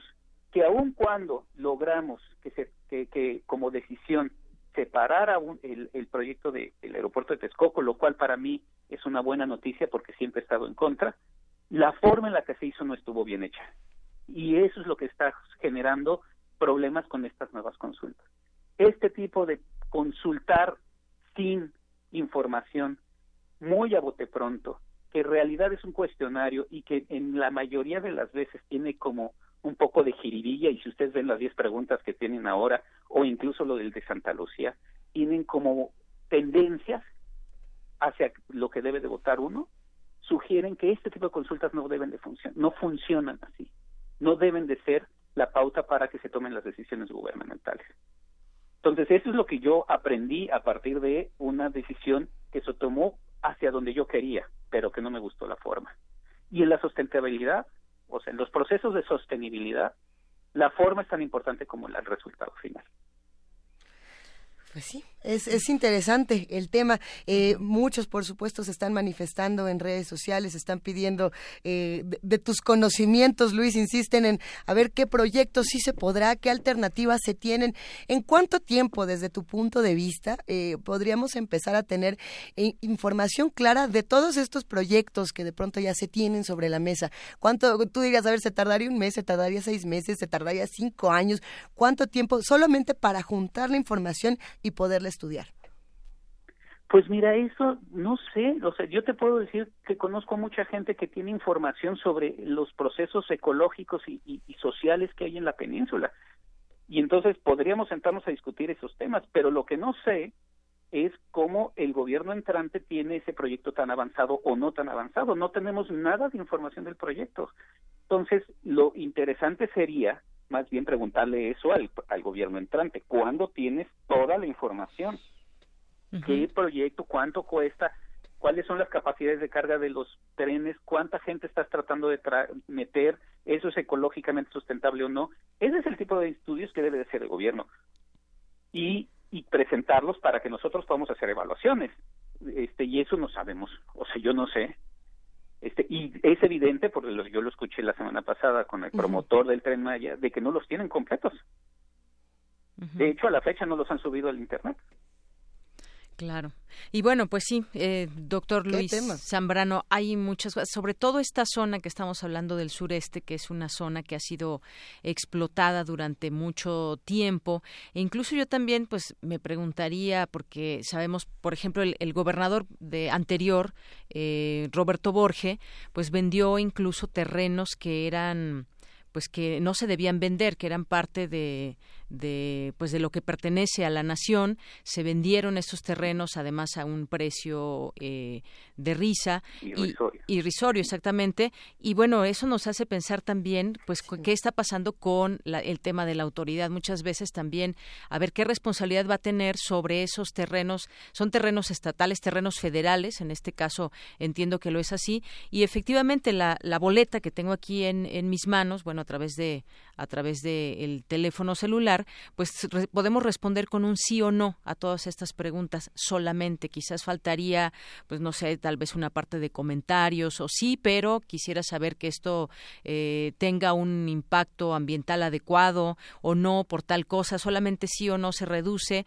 esta boleta con otras cosas que tal vez, pues sí, digo, de entrada nadie quiere quitarle las becas o capacitación laboral a millones de jóvenes, pues mencionas que sí, pero en esa misma boleta estado del tren Maya, que es un tema más complicado, pues sí habrá que también eh, pues criticar lo que no lo que no está bien quizás dentro de este tipo de consultas, que pues lo que se espera una participación cercana a la que se tuvo con lo del aeropuerto de un millón y un poco más de personas. Sí, yo yo también yo lo que creo o lo que lo que considero muy importante ahora que están preguntando bueno qué proyectos, ¿por qué no más bien nos sentamos los primeros los primeros meses se siente el gobierno yo creo que esa es la gran oportunidad de hacer los cambios que estamos esperando la sociedad y por lo cual ganó este nuevo gobierno. Estos cambios de estructura gubernamental que justamente pueden evitar que haya efectos de corrupción como el que acabas de mencionar con respecto al, al, al exgobernador estos esta infraestructura que puede decir, por ejemplo, la Semarnat tiene todas estas virtudes, pero tiene estos defectos. Modifiquemos estos defectos para que sea una buena Secretaría de Medio Ambiente que proteja el ambiente y entonces sí, propongamos proyectos. Y entonces estaremos seguros nosotros como ciudadanos de que esos proyectos están bien hechos y están bien evaluados porque de otra manera seguimos en la misma lógica de, ah, pues es que a mí no me gustan los proyectos del gobierno anterior porque los hizo el gobierno anterior, pero sí me gustan los de este gobierno porque le tengo más confianza. No, hagámoslo más bien con los pesos y los contrapesos.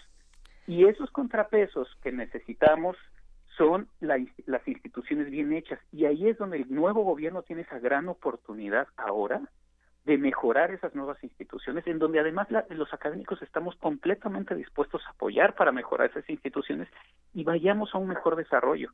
Qué importante, qué importante eso que dices, Luis. A ver, eh, ¿tú crees que el nuevo gobierno, que el próximo gobierno tiene disposición, tiene voluntad de escuchar estas voces, de, de dialogar con ellas, de, de también de replantear muchas instituciones que no han dado buenos resultados para justamente que se sumen y que propongan nuevas cosas? No sé, ahorita lo vamos a ver justamente, porque esta carta no es una carta, es una carta que dice justamente eso. A ver, no nos gusta cómo lo estás haciendo, lo, estamos poniendo a, a, su disposición como académicos trabajar en conjunto para mejorar estas cosas y queremos ver cómo responden. Si responden como respondió el gobierno anterior de que es no me importa lo que tú digas, yo lo voy a seguir haciendo, pues entonces quiere decir que no tendrán mucha disposición. Si nos escuchan y empiezan a modificar la visión para un verdadero desarrollo, consultándonos a nosotros y a todo el mundo, ¿eh? Pero bien hecho, quiere decir que sí estarán dispuestos a, a modificar su visión sobre cómo se deben de hacer las cosas en el gobierno. La consulta se realizará el 24 y 25 de noviembre. Nos quedan tres, cuatro días para que se tomen ciertas decisiones, para que se replantee. Eh, si te parece bien, volvamos a hablar entonces, Luis, para que sepamos cómo se respondió y qué sigue a partir de ese momento para la comunidad académica y para todos estos, eh, digamos, pues todos los que se sumaron a esta carta, qué va a seguir y cómo también podemos articular este descontento. Sí, claro que sí. O sea, con, con todo gusto podemos seguir platicando sobre este tema. Este, quiero nada más también decir que yo fui una de las personas que promovió esta carta, pero que la, la persona que mayor este trabajo le metió fue la maestra Cristina Barros, que todos la conocemos por su gran labor en términos de gastronomía y cultura este cultura de la, de la, de la agronomía en, México y cómo está relacionado eso con nuestra gastronomía. Ella también está muy preocupada y podemos seguir platicando tanto conmigo como con ella, como con algunos de los firmantes, que, que muchos de ellos son expertos en distintas áreas dentro de la península de Yucatán. Pues sí, un tema al que se le debe dar seguimiento, sin duda. Te agradecemos muchísimo, Luis Zambrano, investigador del Instituto de Biología de la UNAM. Te mandamos un abrazo con todo nuestro cariño y bueno, con toda la atención para ver qué es lo que ocurre. Gracias, de verdad. Un abrazo a todos ustedes y saludos al auditorio. Gracias, hasta luego. Despedimos esta, esta nota tan importante con tantos comentarios en nuestras redes sociales. Con un poco de música vamos a escuchar Samito Moonshine Mavika Sem Sem.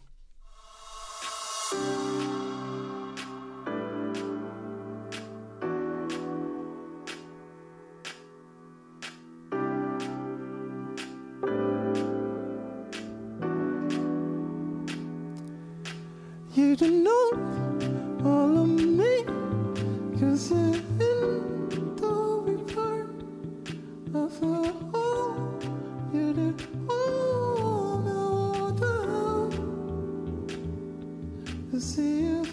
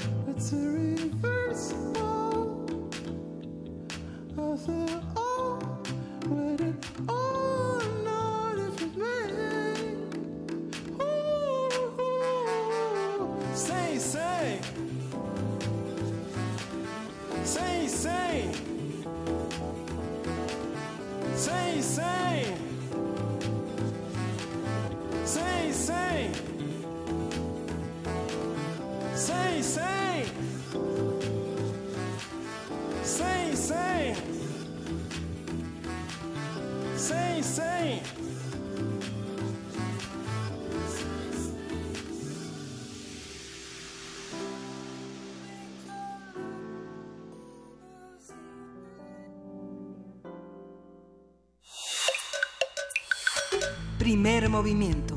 Hacemos comunidad. Nota del día. Organizaciones de defensa al derecho a la información, universidades y especialistas en medios de comunicación se manifestaron contra la modificación que realizaron diputados de Morena a la fracción séptima del artículo 27 de la Ley Orgánica de la Administración Pública Federal, esta que otorga a la Secretaría de Gobernación el control de los medios públicos. A través de un posicionamiento de la Asociación Mexicana de Derecho a la Información, señalaron que esa reforma representa un grave retroceso en materia de libertad de expresión y derecho a la información. El documento dirigido al Senado y al presidente electo Andrés Manuel López Obrador exige a la Cámara Alta detener esa contrarreforma. Martí Batres, presidente de la mesa directiva del Senado, afirmó que los legisladores serán receptivos y abiertos.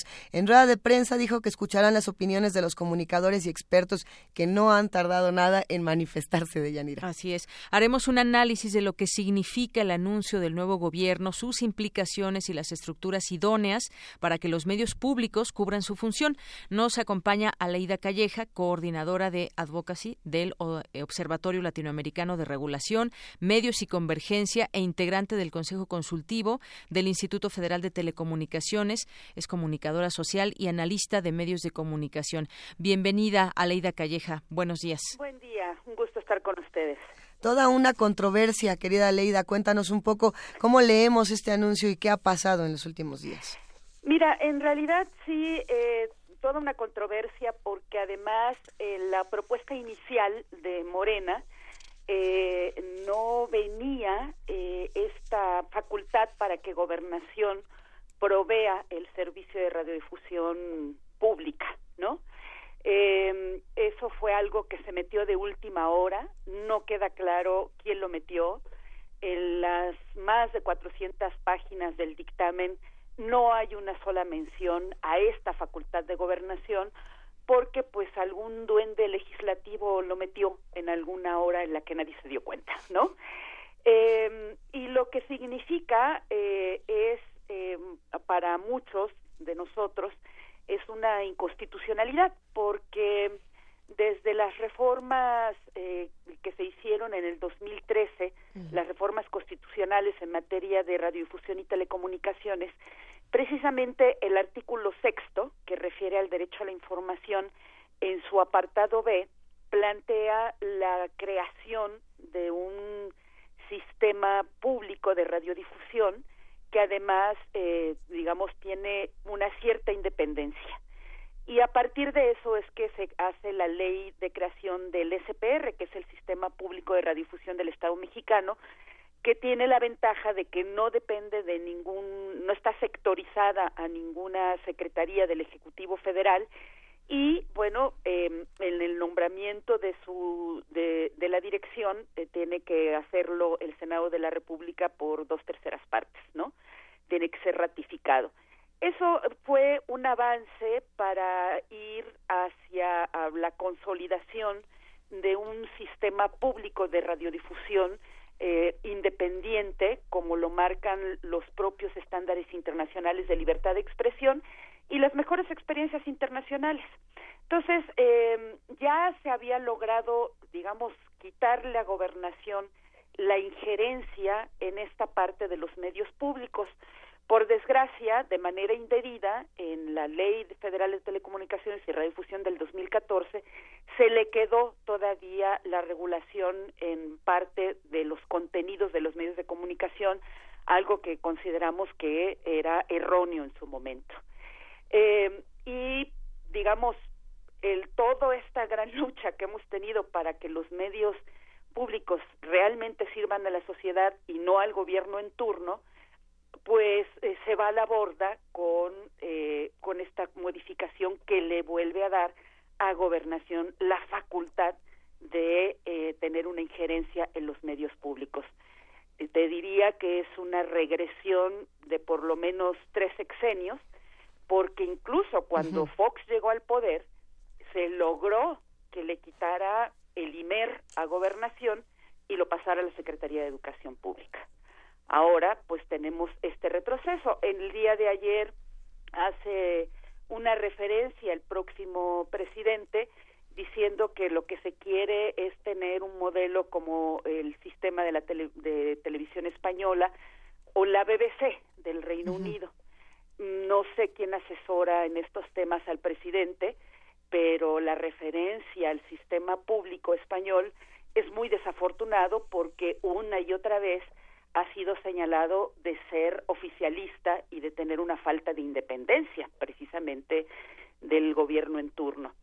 Y la otra es la BBC, que dices, bueno, sí es una buena referencia, sin duda, una de las mejores experiencias en el mundo, desde mi parecer solamente superado por la ARD de Alemania, que es el sistema público de radiodifusión, no la Deutsche Welle, que hay quien confunde eso, eh, pero tienen una principalísima característica, son totalmente independientes del gobierno en turno.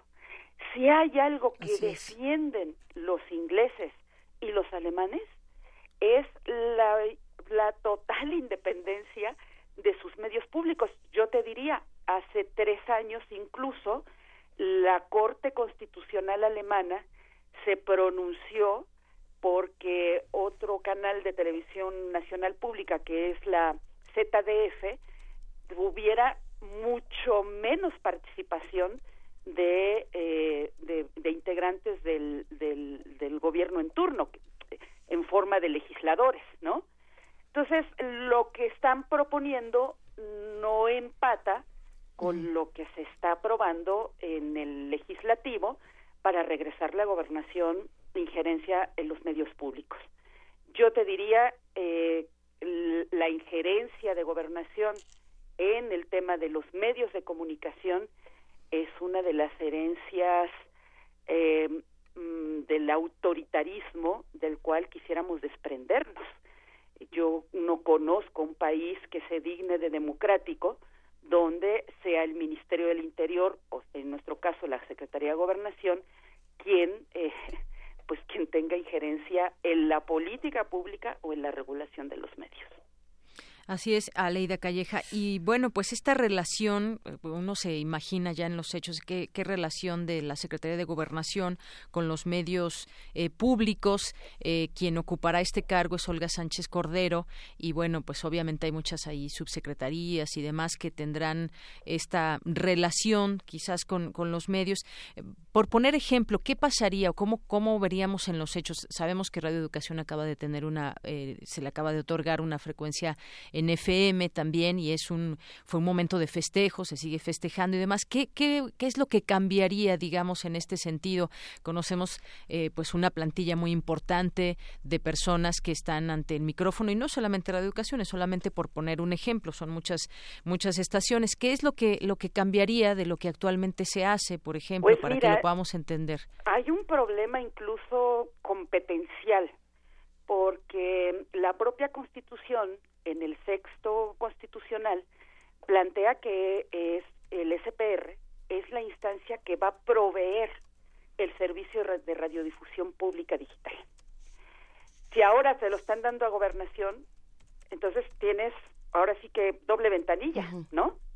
O sea, eh, están generando un problema incluso de competencias entre entre diseños institucionales.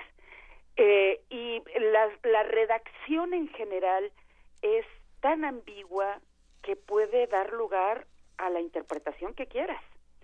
Y ese es otro de los de los estándares internacionales que está violando el Estado mexicano al aprobar una minuta como la que se está aprobando porque lo que dice claramente el sistema interamericano de derechos humanos es toda regulación en materia de radiodifusión debe de estar en ley de manera es clara, transparente, sin ambigüedades, que den lugar a interpretaciones que permitan arbitrariedades o violen el ejercicio de la libertad de expresión. A eso nos estamos enfrentando, a una redacción totalmente vaga que puede al final interpretarse en lo que sea. Mira, ayer que estuvimos en el Senado, eh, nos decían algunos legisladores de Morena, pero no se preocupe, la, la, la exministra Sánchez Cordero es buena persona, garantista. Bueno, sí, ese no es el problema. Hoy está ella, mañana, quién sabe, ¿no? Entonces, no se trata de hacer leyes en función de la persona que va a estar en un momento en, en una dependencia. Se trata de hacer leyes para asegurar la máxima independencia de los medios públicos, que es precisamente el estándar internacional al que deberíamos de acercarnos. A ver, Aleida, eh, algunos eh, radioescuchas y otras voces en redes sociales apuntan que a lo mejor este no es un problema de... eh, de malas intenciones, sino de buenas intenciones con, con malos asesores. ¿Tú cómo ves este Es tema? muy posible. Por, por todo lo que decía eh, Olga Sánchez Cordero de, a ver, eh, esto es para fortalecer, no es para tomar control, de verdad se está intentando hacer otra cosa. Y Es otros decían, no, que sáquese con es sus buenas bueno, intenciones. vamos a darles el Ajá. beneficio de la duda. ¿Para qué en gobernación? Es totalmente Eso. innecesario. Entonces, lo que haces es agarrar la ley de creación del SPR, que ya tiene esa independencia, y lo fortaleces. Entonces, digamos, es realmente una, un- una polémica para mí totalmente innecesaria, de verdad. Porque si ya tienes un andamiaje institucional con el SPR, pues es ese andamiaje el que tomas y lo fortaleces. Entonces, si no quieren realmente tener ningún control, sino fortalecer a los medios públicos, ¿por qué no empezamos por fortalecer la independencia de los medios públicos? Que ese es el, digamos, el centro de la razón de ser de un medio público. Yo te digo una cosa, en Alemania, en el Reino Unido, pueden ver de entretenimiento lo que quieran, pero a la hora de informarse, se informan a través de sus medios públicos, porque tienen una confianza muy grande en la población. Entonces, ¿y por qué la tienen? Porque son independientes. Y eso se los reconoce su gente. Yo te diría, el año pasado hubo un referéndum en, en Suiza para ver la permanencia de los medios públicos. Y ganó, y el referéndum ganó porque los suizos dijeron queremos nuestros medios públicos porque son los que nos generan una información creíble.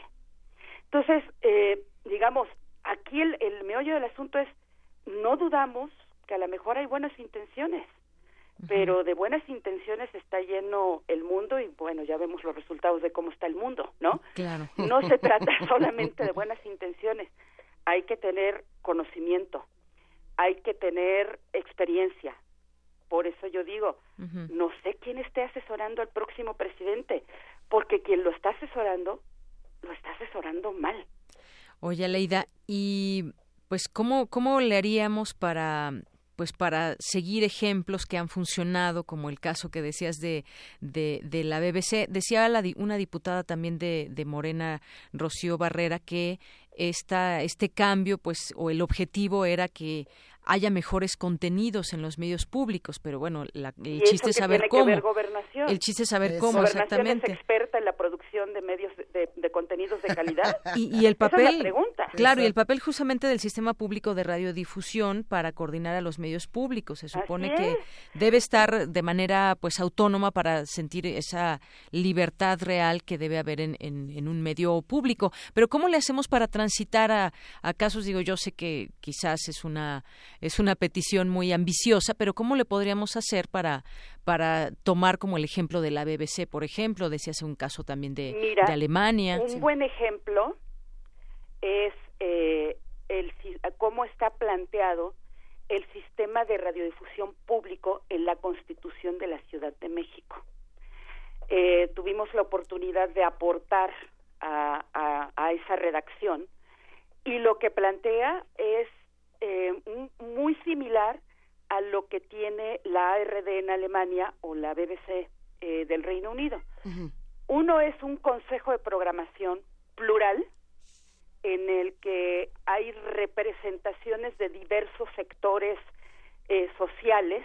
No es vinculante, pero digamos se trata de que todos los intereses de una sociedad estén en este en este consejo que permita fortalecer la pluralidad de contenidos. Yo te diría, en Alemania hay consejos de hasta setenta y tantas personas, porque en Alemania sí es un país federado, entonces cada, cada región tiene su sistema público. Y hay representación de los migrantes, de los eh, consumidores, en fin, hay de todo. Y aparte, hay un consejo de administración, que ese sí es vinculante y también tiene una representación plural y es el que ve todo el tema pues importante que es el de los dineros, ¿verdad? Así de es. las inversiones, de, en fin, toda esta parte que es para fortalecer al, al sistema público. Entonces no queda discrecionalidad del director, a quien sí le da eh, producciones porque son sus cuates, ¿no? O porque a él le gusta la ópera y entonces hay que poner ópera, ¿no? Sino que hay una un, cúmulo de intereses plurales que precisamente lo que hacen es ver cómo ese medio público tiene que fortalecer la pluralidad de contenidos y de calidad. Entonces, eh, ese es un sistema que propusimos para la Ciudad de México. Incluso eh, el, ahí en la Constitución de la Ciudad de México se establece que para elegir al director o directora, pues debería de haber un concurso público, ¿no? Es decir, que vayamos en función de la meritocracia y no en función del dedazo, como hasta ahora nos sucede. Entonces, digamos, de que podemos transitar, podemos transitar, porque alguien me decía, bueno, es que si van a depender del dinero del gobierno, nunca van a ser realmente independientes, eh, porque en el, digamos, la gran diferencia que tenemos con Europa es que en Europa la gente paga un canon mensual de entre 15 y 17 euros y ese dinero se va directamente al sistema público. Eso es algo muy difícil de poder implementar Mm, en América sí, Latina y en sí. México.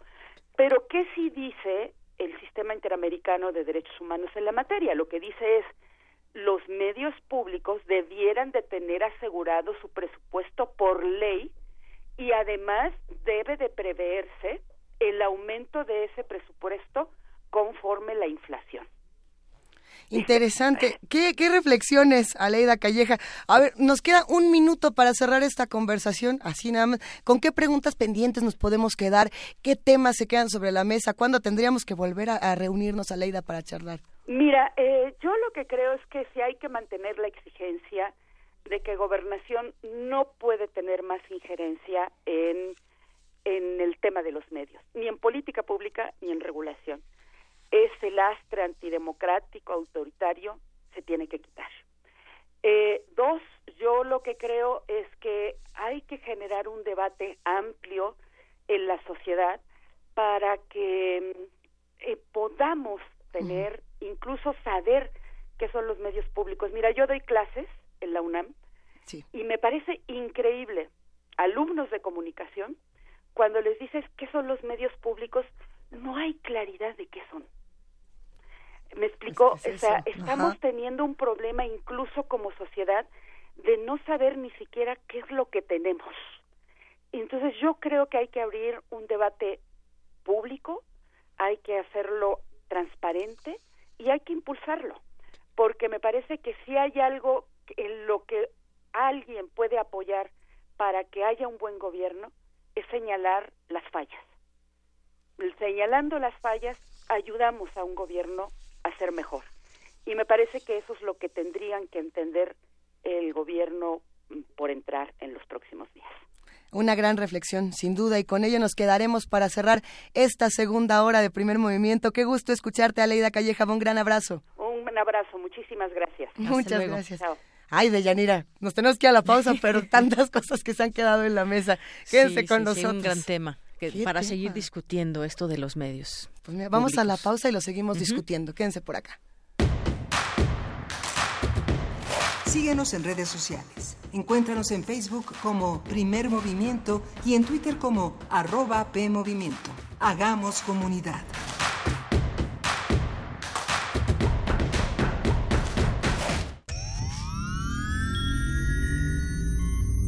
Hemos visto historias que definen la identidad de una época. Sentimos los trailers, la fila de las palomitas, los créditos y el número de los asientos. Nos gusta el cine. Todo el cine. Y queremos platicar, debatir y discutir sobre él. De Retinas. Un horizonte sonoro para vivir el cine. Martes. 21 horas. Por el 96.1 de FM. Radio UNAM. La revista de la universidad en radio. Te invitamos a escuchar esta serie, donde cada mes diferentes personalidades se darán cita para dialogar sobre los conceptos a los que se enfrenta día con día el ser humano. Música, extinción, revolución, palabras. Cada tema será abordado desde la visión de nuestro invitado semanal.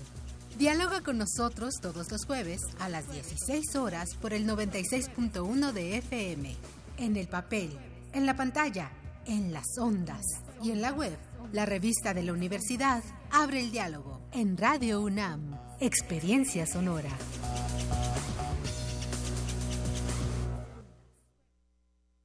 Este es un momento de alegría para todos, porque iniciaremos un cambio verdadero por la vía pacífica. Es un momento histórico para el pueblo de México. Los gobernantes electos de Morena estarán a la altura y serán ejemplo de honestidad, austeridad y eficiencia. Los legisladores y funcionarios estarán al servicio de la nación. Morena gobernará para todos. Gracias por tu voto. Juntos haremos historia. Morena, la esperanza de México. Dejar huella en cada aula de la UNAM es un deber de un verdadero Puma. Deja tu huella y apoya Fundación UNAM a de cara a miles de universitarios. Súmate 5340-0904 o en www.funam.mx. Contigo hacemos posible lo imposible. ¿Quiénes hacen la ciencia? ¿Cómo se suma la ciencia a las soluciones de los problemas iberoamericanos? Científicos, investigadores y académicos de Iberoamérica hablan de los avances en ciencia, tecnología e innovación que inciden en nuestra vida. La ciencia que somos. La ciencia que somos. Iberoamérica al aire. Viernes a las 10 y media de la mañana. 96.1 de FM. Retransmisión, domingos a las 9.30 de la mañana por el 860 de AM. Radio UNAM. Experiencia sonora.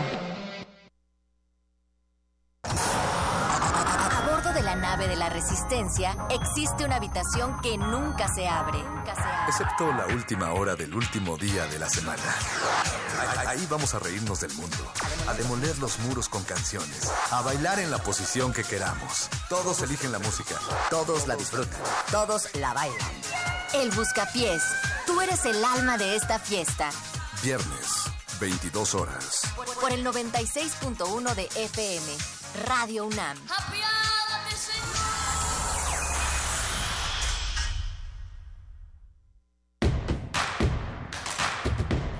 Encuentra la música de primer movimiento día a día en el Spotify de Radio UNAM y agréganos a tus favoritos.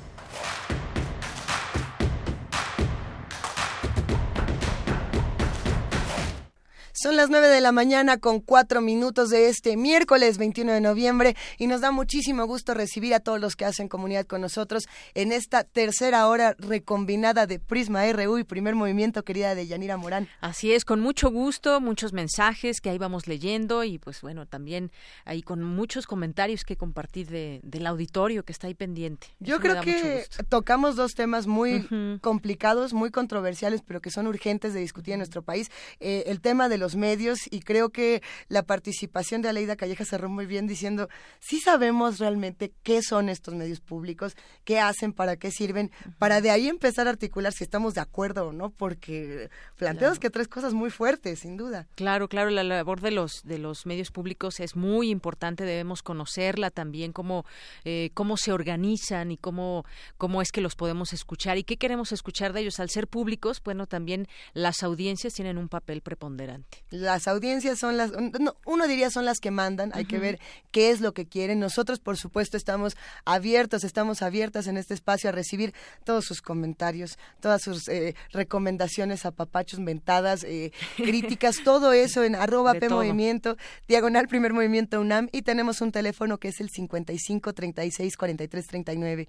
Si hay algo que nos emociona en este espacio es poder compartir los micrófonos, poder hacer este tipo de intercambios de Yanira y te toca hoy la poesía necesaria. Pues sí, me dijeron llegando y pues bueno, fíjate que ahora hace rato que hablábamos con Marisol Schultz, Ajá. que traía a Ida Vitale, que va a estar ahí en la FIL, pues dije, ¿por qué no algo de Ida Vitale? A ver, pues vámonos a la poesía directito, venga de ahí.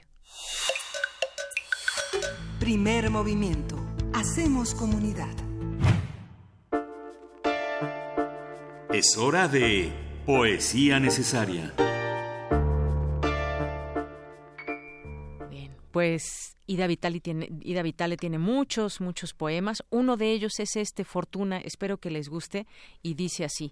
Por años, disfrutar del error y de su enmienda, haber podido hablar, caminar libre, no existir mutilada, no entrar o sí en iglesias, leer, oír música querida, ser en la noche un ser como en el día, no ser casada en un negocio, medida en cabras, sufrir gobierno de parientes o legal lapidación, no desfilar ya nunca y no admitir palabras que pongan en la sangre limaduras de hierro, descubrir por ti misma otro ser no previsto, en el puente de la mirada, ser humano y mujer, ni más ni menos. Dead Can Dance, The Host of Seraphim.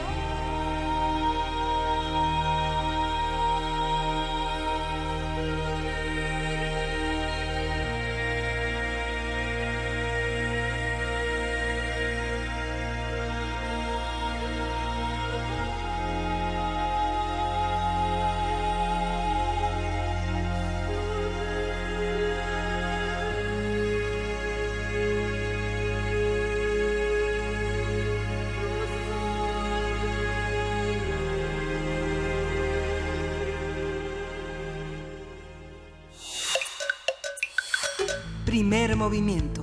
Hacemos comunidad. La mesa del día. Con frases como migrantes sí, invasores no, al menos 300 personas en Tijuana, Baja California, se manifestaron el fin de semana contra el éxodo de migrantes. Esta protesta se suma a las declaraciones del alcalde panista Juan Manuel Gastelum, quien acusó a los centroamericanos de amenazar la seguridad de esa ciudad fronteriza. Miembros de la caravana han agradecido a la ciudadanía el apoyo recibido a lo largo de su trayectoria a la frontera norte y han ofrecido disculpas a la población de Tijuana por las afectaciones provocadas por su presencia. Algunos centroamericanos y sus familias ya han solicitado asilo ante el gobierno de Estados Unidos, proceso que podría tardar varios meses. Por su parte, las secretarías de Gobernación y de Comunicaciones y Transportes informaron que 546 migrantes que ingresaron al país en octubre pasado y se acogieron al programa Estás en tu casa recibieron su primer pago de 2.262 pesos por trabajar en la rehabilitación del recinto ferial de Tapachula, Chiapas. A través de un comunicado conjunto, explicaron que las personas de este grupo son parte de, de las 2.697 que aceptaron ingresar de forma ordenada y segura a nuestro país, solicitaron refugio en el país y justamente continúan con su trámite. Conversaremos sobre las reacciones sociales y políticas ante la llegada de los grupos de migrantes a las distintas ciudades mexicanas ¿Qué nos dice de nuestras comunidades y de, y de, las autoridades locales y federales que nos rigen? Nos acompaña el doctor Javier Urbano Reyes. Él es investigador del Departamento de Estudios Internacionales de la Universidad Iberoamericana, especialista en temas de cooperación internacional y conflictos internacionales. Bienvenido, doctor. ¿Cómo está? Buenos días. Muy buenos días. Pues bueno, es un tema que, bueno, yo tuve oportunidad de ir ahora que estuvieron los miles de migrantes ahí en el estadio sí. Palillo y bueno, pues este acercamiento te permite ver un poco más eh, quiénes son, cómo está conformada esta caravana, familias, niños, muchos jóvenes también, muchos hombres más que más que mujeres, pero sobre todo también este recibimiento que tuvieron en la ciudad. No me refiero solamente por parte de las personas, sino una organización completa de autoridades. Una situación di distinta en otros lugares, como en el caso de Tijuana. ¿Cómo comprender estas, pues estas distintas formas de expresar una bienvenida? Porque pues finalmente es bienvenida por nuestro país, se van, ellos no, no llegan a nuestro país para quedarse o por lo menos no es la idea original y pues cómo entendemos también estos rechazos en otros lugares, doctor. Eh, que es algo bastante más complicado, eh, buenos días a tu auditorio, eh, es mucho más complicado que la propia, que la referencia al migrante como un ser excluido. En México, infelizmente, tenemos un problema de racismo y exclusión muy marcado los diversos estudios sobre racismo dan cuenta de que eh, una, una gran mayoría de la gente eh, eh, tiene una serie de expresiones muy negativas hacia comunidades LGTB, hacia indígenas, discapacitados, y en este caso se integra una población adicional, que es la población migrante, es decir, eh, el migrante solamente está representando uno de los muchos excluidos que infelizmente son, son mal vistos por ciertos sectores sociales en México y eso hay, hay que ubicarlo en algo bastante más complejo que la propia presencia del migrante. No olvidemos que todos los días por este país se están pasando entre 600, 800 y hasta 1000 migrantes eh, y que no estaban, eh, digamos, puestos en la agenda pública. Estaban pasando en forma subreticia, estaban pasando en, la, en, con, en formas discretas o clandestinas y eso no estaba generando ningún tipo de alarma pública. La alarma pública se da cuando el migrante decide establecer otra estrategia de movilidad y ponerse a la vista del público. Es decir, la diferencia entre las otras migraciones y esta es que solamente se ha hecho un actor público en el debate, cosa que es muy necesario. Y por el lado de la población mexicana no estamos preparados para un debate de las dimensiones de una migración masiva eh, una migración que en muchos casos, eh, eh, muy acertadamente dijiste que van de paso, pero también ya mucha gente pretende quedarse en México y, la, y el asentamiento y la integración de estas poblaciones nos está generando una serie de descontroles porque no estamos preparados ni en términos de nuestra lectura eh, tradicional como sociedad, como comunidad, y tampoco estamos preparados en términos de política pública. Es decir, estamos totalmente desarmados en nuestra lectura socio social y en nuestra lectura de política pública. Y esto evidentemente hace que haya manifestaciones desde el ámbito de la solidaridad, cosa que habla bien de muchas poblaciones mexicanas, y también habla de manifestaciones que están guiadas por mucha desinformación, por la idea de que un migrante supone un riesgo hasta el nivel de la torpeza mayúscula de un alcalde que llame a un migrante como equivalente a un riesgo a la seguridad nacional. Eso es un asunto de una ignorancia eh, enorme que no tiene ningún sustento y que nada más debía ser tratado desde el ámbito de lo social, no desde lo- la seguridad. Por una razón, y con eso termino, Estados Unidos está diciendo que los migrantes mexicanos son un problema de seguridad nacional y México y los ciudadanos mexicanos nos estamos quejando. Pero estamos diciendo exactamente lo mismo. Muchas autoridades están diciendo que el migrante centroamericano es un problema de seguridad nacional y por tanto carecemos, va- vamos a carecer de autoridad moral para decir que, el que los mexicanos no deben ser tratados como un objeto de la seguridad cuando nosotros estamos haciendo exactamente lo mismo que estamos criticando en Estados Unidos. Es decir, tenemos muchos dilemas y como verán ustedes, es bastante más complejo que la propia presencia del migrante. Sí, e- esta, esta presencia migrante no es nueva y eso también llama mucho la atención, Javier. Eh, no es nuevo esto que ocurre y sin embargo la visibilidad del tema ha sido eh, impresionante. Algunos dicen, bueno, es que si Donald Trump no hubiera sacado este discurso, tampoco hubiéramos visibilizado el discurso de odio que se tiene en nuestro propio país. Tienes toda la razón y eh, eh, el- tu expresión es tan acertada como lo siguiente. Eh, qué ironías, qué, qué ironías lo que voy a expresar. Parece que debiéramos agradecer a Donald Trump su llegada porque nos ha hecho repensarnos, repensar nuestra relación con Estados Unidos y dejar de pensar que debe- ya deberíamos dejar de, de depender de ellos en el ámbito de la seguridad, del comercio, de la economía y que había que pensar más allá. ¿sí? Es decir, tenemos como una frontera mental con Estados Unidos y Trump nos ha hecho repensar. Y la otra, en el tema migración, efectivamente, eh, ha desvelado la, la prensa de Trump, el discurso xenofóbico, ha desvelado también nuestro discurso xenofóbico, el mexicano. Y en ese sentido, creo que la ciudad mexicana tiene que ser mucho más consciente de que no se trata de un asunto de la seguridad, si- sino que necesitamos ver a la migración desde una, de una complicidad tan grande como que, primer punto, la migración centroamericana viene originada en problemas históricos, problemas históricos de hambre, ausencia de alimentos, problemas climáticos, problemas de violencia, problemas de exclusión y un problema histórico en donde mm, Estados Unidos tiene un papel relevantísimo, que es él históricamente, Estados Unidos ha creado un mercado internacional de mano de obra que ha demandado históricamente millones de trabajadores de Centroamérica y de México. Y esa dinámica de movilidad migratoria solamente se ha integrado a una dinámica económica en Estados Unidos. Añadamos los problemas gravísimos de corrupción, impunidad que tiene Honduras, Guatemala, El Salvador y México. Y se juntan los dos. Un mercado que demanda y un problema de ausencia de posibilidades de, de dar empleo aquí en México, la corrupción, la impunidad, ¿sí? Y en ese sentido se juntan una serie de variables que hacen que la migración no sea responsabilidad de Centroamérica únicamente, sino que también sea responsabilidad de México por, por no atender correctamente la problemática y en segundo lugar Estados Unidos porque no entiende que una parte de la historia de la migración contemporánea de esa región es gran responsabilidad de Estados Unidos, pero en tanto no reconozcamos a la migración como un tema de responsabilidad de por lo menos cinco países, Estados Unidos, México, Honduras, Guatemala, El Salvador, y no hagamos un concierto de diálogo para asumir y cada quien distribuir nuestras responsabilidades y cada país asuma su propia solución, evidentemente no vamos a llegar a ningún lado. Es el nivel de complejidad que nos está dando la migración que hoy se hace pública como un actor político y no como objeto de política pública.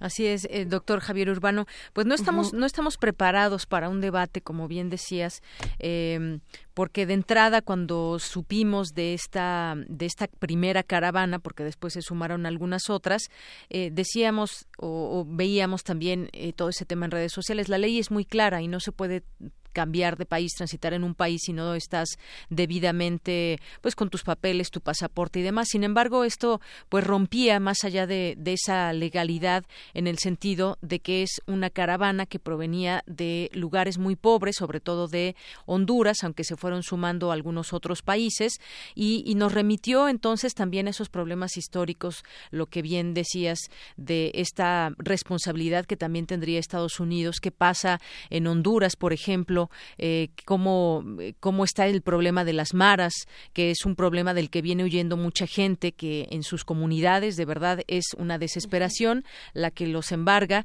de poder estar viviendo bajo amenaza. Eh, en esta oportunidad que tuve de acercarme algunos migrantes decían, sí, efectivamente, yo no, si no puedo entrar a Estados Unidos, porque yo les decía, saben, ustedes van siguiendo las noticias, Estados Unidos, su presidente no quiere permitirles la entrada, ¿qué va a pasar? Dicen, yo no sé cómo le voy a hacer, pero yo no regreso a mi país, en todo caso, me quedo en México. ¿Dónde? Pues también ahí está la, la pregunta, no saben dónde, no saben dónde pueden trabajar. ¿De qué puedes trabajar? Les preguntaba, de lo que sea. Las De mujeres me decían, sí. pues haciendo comida, los hombres en la albañilería, muchos eh, también me decían, son historias diferentes para cada uno.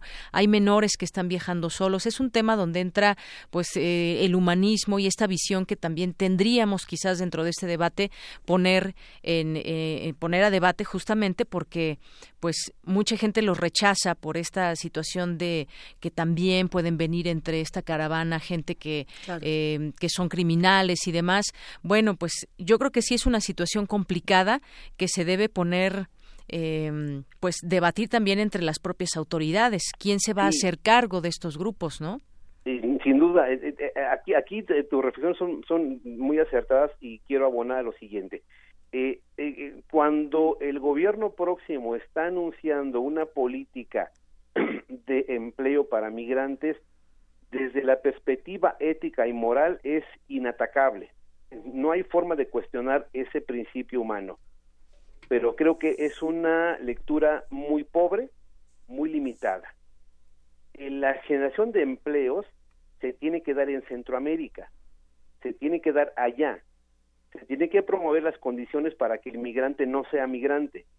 Y en ese punto, el próximo gobierno debe entender que evidentemente hay que, hay que, hay que atender a la migración coyuntural, la que ya está aquí, la que viene en camino y la que ya está en frontera, y que tenemos que establecer una política pública de integración si es que mucha gente decide quedarse, y tenemos, tendremos que entenderlo como un asunto, ahí sí, de nuestra no seguridad, sino de nuestra integridad para no crear estancos de gente excluida, guetos, para llamarle con más franqueza, no crear guetos y no hacer una, una, una población con estancos, con niveles y con gente escondida en, en, en, en, en los sótanos de la productividad.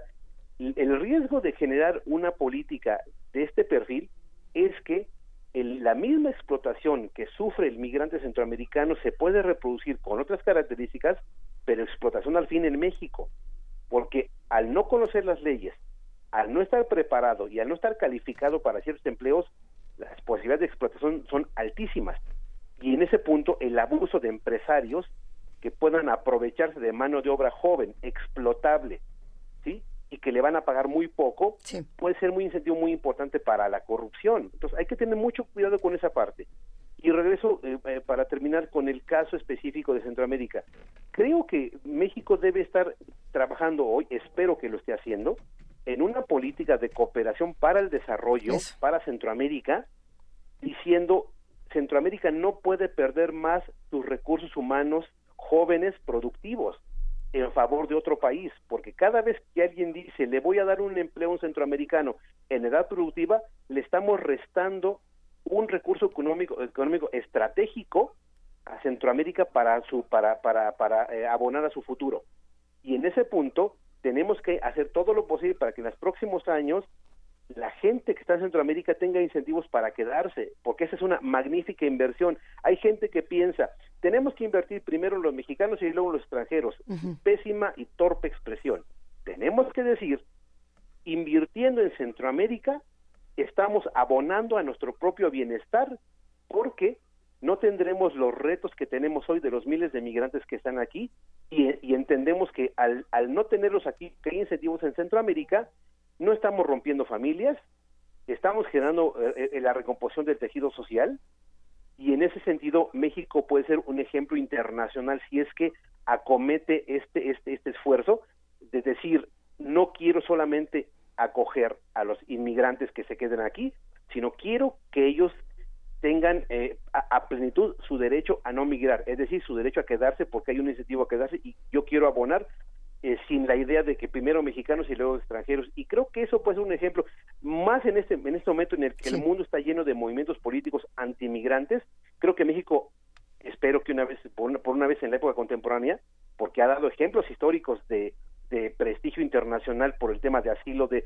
sudamericanos, de españoles en la guerra civil, en la propia migración centroamericana en los ochentas, en el conflicto centroamericano, creo que podemos recuperar ese prestigio a partir de dar un ejemplo al mundo de cómo atender el, problema, el, el asunto de la migración y creo que esto es un magnífico momento para que el próximo presidente establezca un compromiso en ese sentido. Eh, Es que justamente eso era lo que lo que quería preguntarte, Javier. ¿Cómo se hacía antes para que nosotros fuéramos un ejemplo internacional y qué se tendría que hacer ahora? ¿Cómo podría comenzar un esfuerzo como este? ¿Qué políticas públicas? ¿Qué es lo que se tendría que rediseñar? La primera, eh, necesitamos, necesitamos, y lo he dicho en un montón de espacios, eh, eh, tenemos que establecer una especie de política de armonización legislativa regional con, el, con Honduras, El Salvador, Guatemala, para la persecución de los delitos vinculados a trata, tráfico de migrantes, es decir, que México y los otros tres países centroamericanos persigamos de la misma forma, con el mismo procedimiento y con las mismas penas el delito contra migrantes, porque es un delito transnacional. Ese es el primero, tenemos que armonizar. Y armonizar también es mecanismos de protección regionales para infancia migrante, para mujer migrante, porque tenemos normas internacionales que podemos usar. Es decir, esa es la parte que lo que llamaría cooperación legislativa regional. Esa es la primera. La segunda, necesitamos un concierto internacional que México puede promover para juntar a países donantes y a partir de un plan de para, para los próximos 20 años hacer inversiones en las regiones más expulsoras de migrantes para recomponer tejido social y esto implica que México debe asumir el liderazgo porque lo puede y lo debe hacer, tiene responsabilidades históricas con Centroamérica para juntar a los países, a los grandes países donantes y definir un plan, promover, proponer un plan y pedir recursos económicos gestionados por algún organismo, por alguna ONG internacional y verificar el cumplimiento de elevar los niveles de desarrollo de estas zonas expulsoras en Centroamérica que están perfectamente bien definidas. Ese sería el, el- el- el segundo punto. Y el tercero, para el caso mexicano, necesitamos modificar muchas cosas de la currícula educativa en este país porque hemos perdido todos los mecanismos de enseñanza del civismo. Aquellos que decían que la persona diferente no era un riesgo, sino era un- un- una buena noticia. Es decir, educar para la diversidad, educar para la tolerancia. Necesitamos formar desde ahorita a nuestros niños de primaria, a nuestros niños del kinder, a nuestros niños de la secundaria, para que vean al migrante, al inmigrante, al extranjero como un evento normal, normal, normalizado y que se mimeticen con ese proceso y que no lo vean como una como un proceso extraño o riesgoso para su integridad. Estos tres elementos son los que tenían que empezarse a trabajar desde ahorita y finalmente tener claro el nivel de diálogo que podemos tener con Estados Unidos. Infelizmente al día de hoy establecer un, una especie de plan migratorio con, Estados Unidos, francamente lo veo más que imposible, visto el discurso que hay ahorita, y yo creo que hay que mirar, mirar hacia, hacia, hacia abajo y decir, creo que la estrategia más eficiente al día de hoy es apelar al diálogo, a la cooperación legislativa, a la cooperación económica, a bancos de datos con, con, con Centroamérica para temas de desaparecidos, niños, niñas, mujeres, dar un ejemplo, crear un- una narrativa común con, es- con los países centroamericanos y con ese ejemplo decir a Estados Unidos, creo que este es el camino esperando convencerlo. Con Estados Unidos es convencerlo, no se le puede forzar, es la potencia mundial, se le tiene que convencer. Y en ese punto, termino con esto, el legislativo, la Cámara de Representantes, que ahora tiene mayoría demócrata, habría que empezar a trabajar con ellos para intentar convencerlos respecto de la urgencia y conveniencia de un plan de desarrollo de largo plazo para Centroamérica, esperando que sean una- un, un aliado en los próximos años.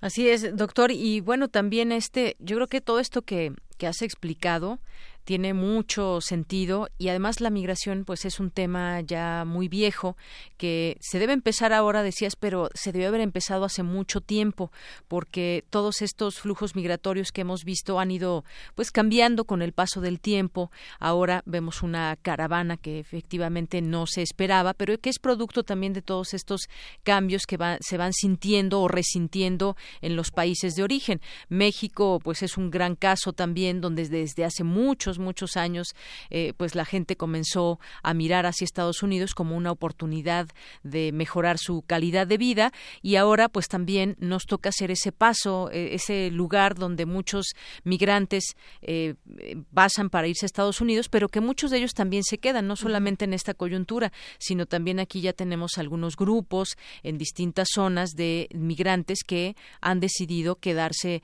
en nuestro país. Esta discusión, ¿cómo es que debe eh, forzarse también para que realmente se dé en esta magnitud en que lo acabas de explicar, donde se sienten los gobiernos, donde se pongan de acuerdo, donde al interior también hagan su propio trabajo. La verdad no es que sea pesimista, pero sí lo veo un poco difícil que sea en estos términos, aunque serían los ideales. Sin duda alguna, yo creo que el primer paso es el que el que hacen la, la radio de nuestra universidad, eso eso es yo celebro que, que en mi casa, soy egresado de, nuestra universidad, yo celebro que en mi casa, en donde por cierto yo doy yo doy curso en ciencias políticas, eh, eh, yo estoy orgulloso de que tomen estos temas. Ese es uno de los primeros pasos, socializar el tema. Eh, creo que lo, lo que nos corresponde a los ciudadanos y a ustedes en los medios es socialicemos el tema, demos un mensaje de no no tiene no tiene y no empezar a, pensar desde estereotipos. Creo que la labor de ustedes es magnífica porque estamos socializando el tema.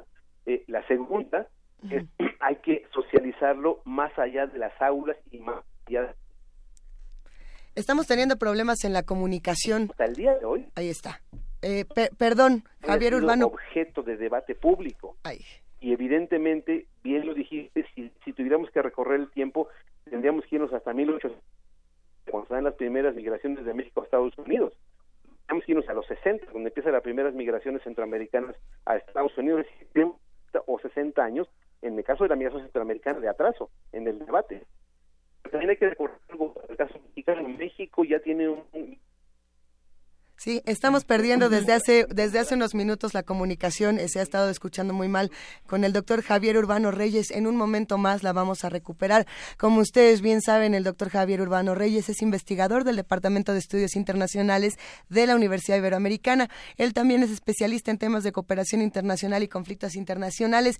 Y nos estaba comentando de Yanira esto que es muy interesante. El tema de la migración en nuestro país no es nuevo. Ahora que, que regrese a la línea, sería yo creo prudente también preguntar si estamos hablando de racismo o de clasismo, que es otra de las grandes discusiones. No es que, eh, por lo menos muchas voces se habían manifestado diciendo, no es que le tengan miedo al que viene de otro país, es que le tienen desprecio al pobre, ¿no? Que es algo que era como, se repetía mucho en distintos espacios.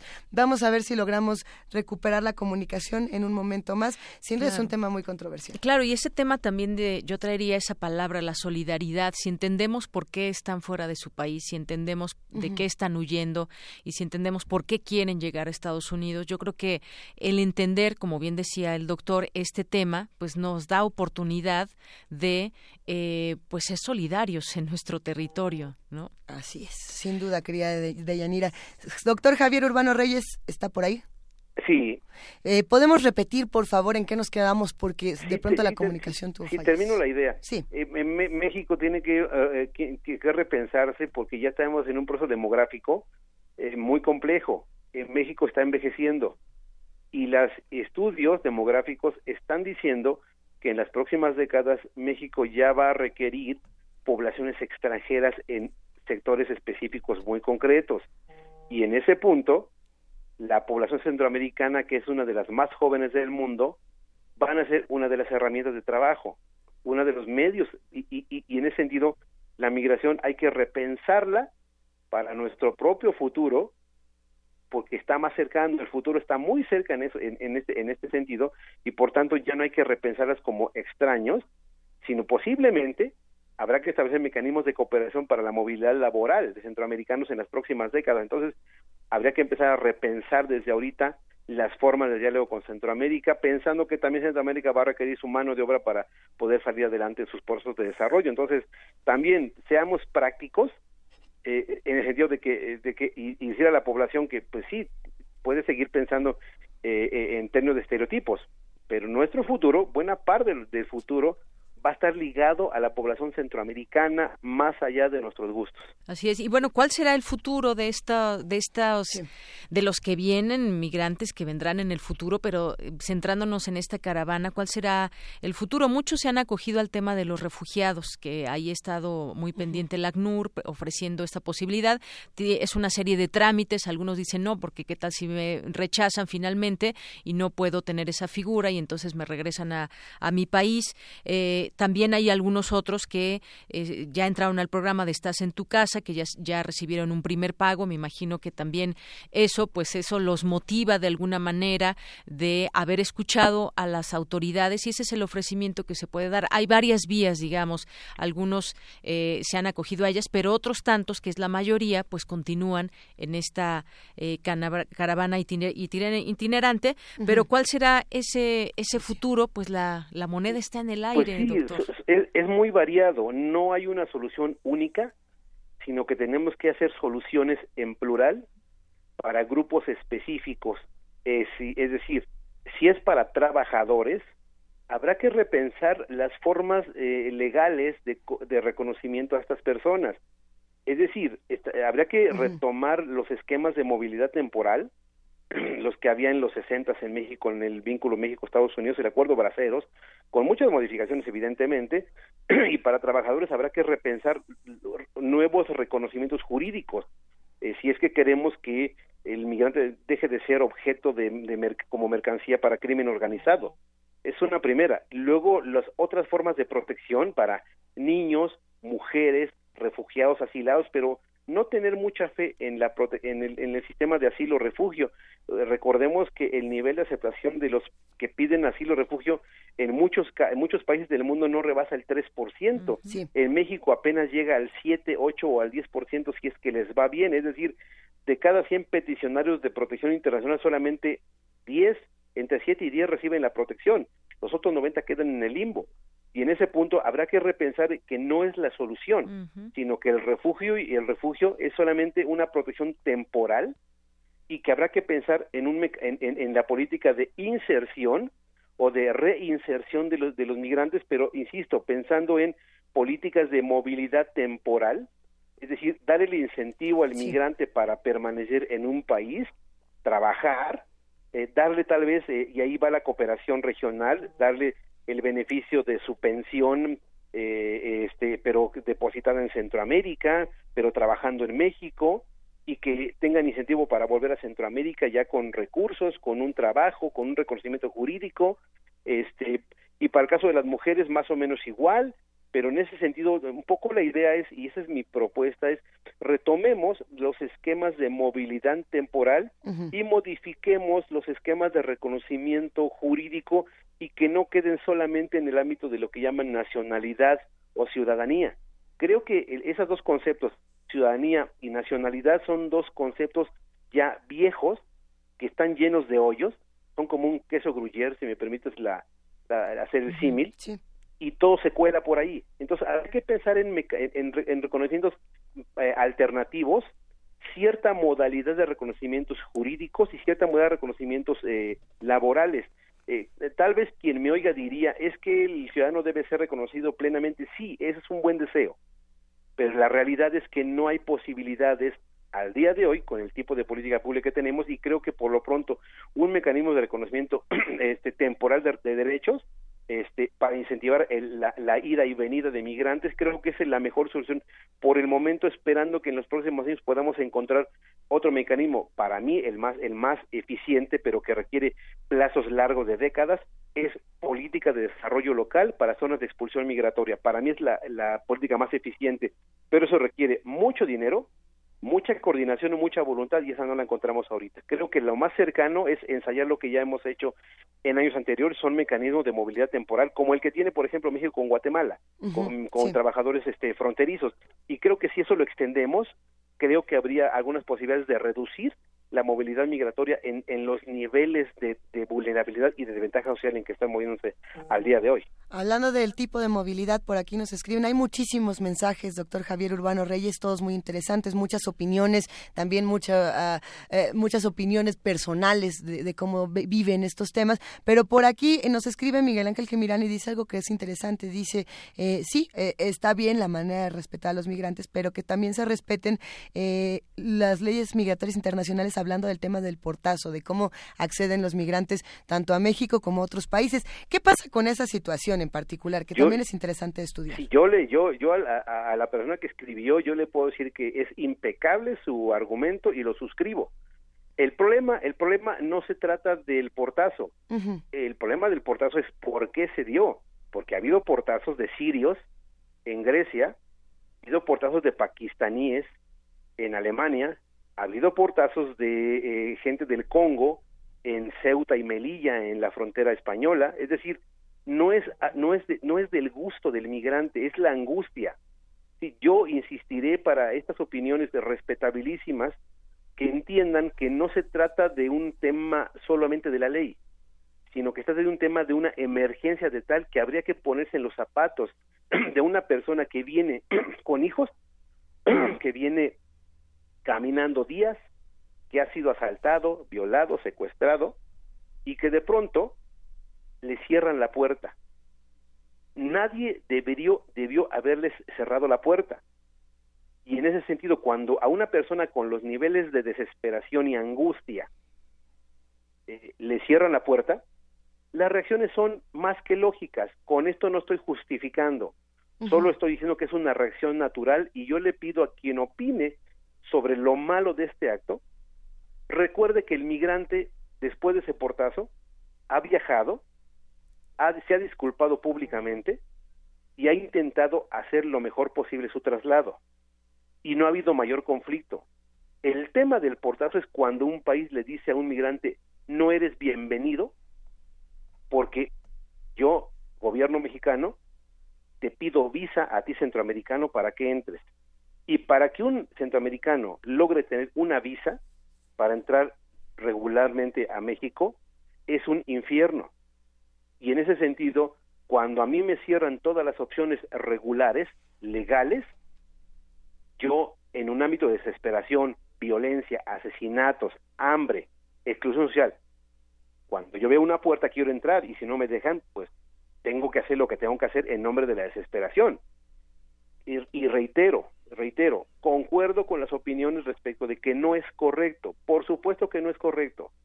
Pero insisto, la ley tiene un margen y tiene que ser interpretada. Y, y, y- y la ley tiene criterios de operatividad y los y, y las operan seres humanos. Y los seres humanos que operan una ley también deben tener sentido, criterio para decir en qué momento la ley debe ser la ley y también la ley debe ser justa y humanitaria. La ley no puede ser rígida solamente en términos de operatividad, también debe ser capaz de ser flexible ante contextos tan complejos que requieren una, una operación humana y ética y moral. Claro, doctor, como usted eh, dice bien, pues la ley es la ley y hablaba yo también al principio de eso, que la ley es muy clara y pues no se permite Así el es. paso así de las personas. Sin embargo, pues este es un, un caso específico el que estamos viendo de la caravana. Yo estoy revisando aquí la, la, la prensa, lo que dicen las últimas noticias, distintos medios de comunicación, porque finalmente es como también nos estamos informando como, como ciudadanos, a ver dónde está la caravana, qué ha pasado, cómo los han recibido. Dice, por ejemplo, esta nota, de, el- nada más voy a leer los, los titulares. Dice el financiero, contados migrantes recibirán asilo en Estados Unidos, dice el Departamento de Seguridad. O sea, serán unos cuantos los que podrán recibir asilo en Estados Unidos. ¿Qué va a pasar con los con los que vienen? Dice también esta nota de Excelsior, Tijuana solo podrá ayudar seis días más a migrantes. Proceso, arrestan en Tijuana a 34 migrantes por posesión de droga, riñas y ultrajes a la autoridad. El Universal suman 57 migrantes detenidos por faltas administrativas en Tijuana. Eh, Publimetro, solo migrantes con familia en Canadá podrán pedir refugio. Eh, BBC dice caravana de migrantes en Tijuana Tijuana. ¿Por qué la llegada de los centroamericanos, sus causas? En tribuna, eh, Christian Nielsen advierte que migrantes ilegales serán arrestados. Ningún migrante entrará ilegalmente a Estados Unidos, dice esta funcionaria. Eh, también eh, RT, Russian Television, un juez prohíbe que la Casa Blanca deniegue asilo a migrantes que crucen la frontera. Y también la Secretaría de Gobernación señala que 5.600 migrantes aún continúan en Baja California. Esto es pues más o menos como nos vamos enterando también de lo que sucede en estos lugares. Sin duda, eh, eh, eh, respondo a lo que dice la funcionaria Nielsen respecto de no se reciben ilegales. Eh, primero, qué expresión tan torpe. Eh, eh, eh, esa palabra es inexistente en, en- en- en- derechos humanos. Eh, todo ser humano es elegible de derechos. En todo caso, no es un no regulado. Entonces, bueno, primer punto. Y segundo punto, pues, para su, para su mal, eh, en Estados Unidos hay más de 10 millones de gente sin regularizar. Es decir, sí han llegado y siguen llegando por la vía que sea, pero están llegando. Es decir, ahí están. Entonces, es un fenómeno que no se puede parar con un aviso de una Casa Blanca que diga esto. Pues, pues eh, lamentablemente si dice que no, que no se van a recibir más que muy poquitos eh, eh, peticionarios de asilo, pues lo que va a hacer el migrante es buscar quien le ayude, va a buscar al crimen organizado para que lo traslade, se va a endeudar en Centroamérica y va a vender su tierra, lo poco que tenga, va a vender eh, todo, hasta los zapatos, y eh, va a pagar para que lo pasen, eh, porque también en Estados Unidos hay corrupción, hay agentes migratorios corruptos y también se les puede corromper.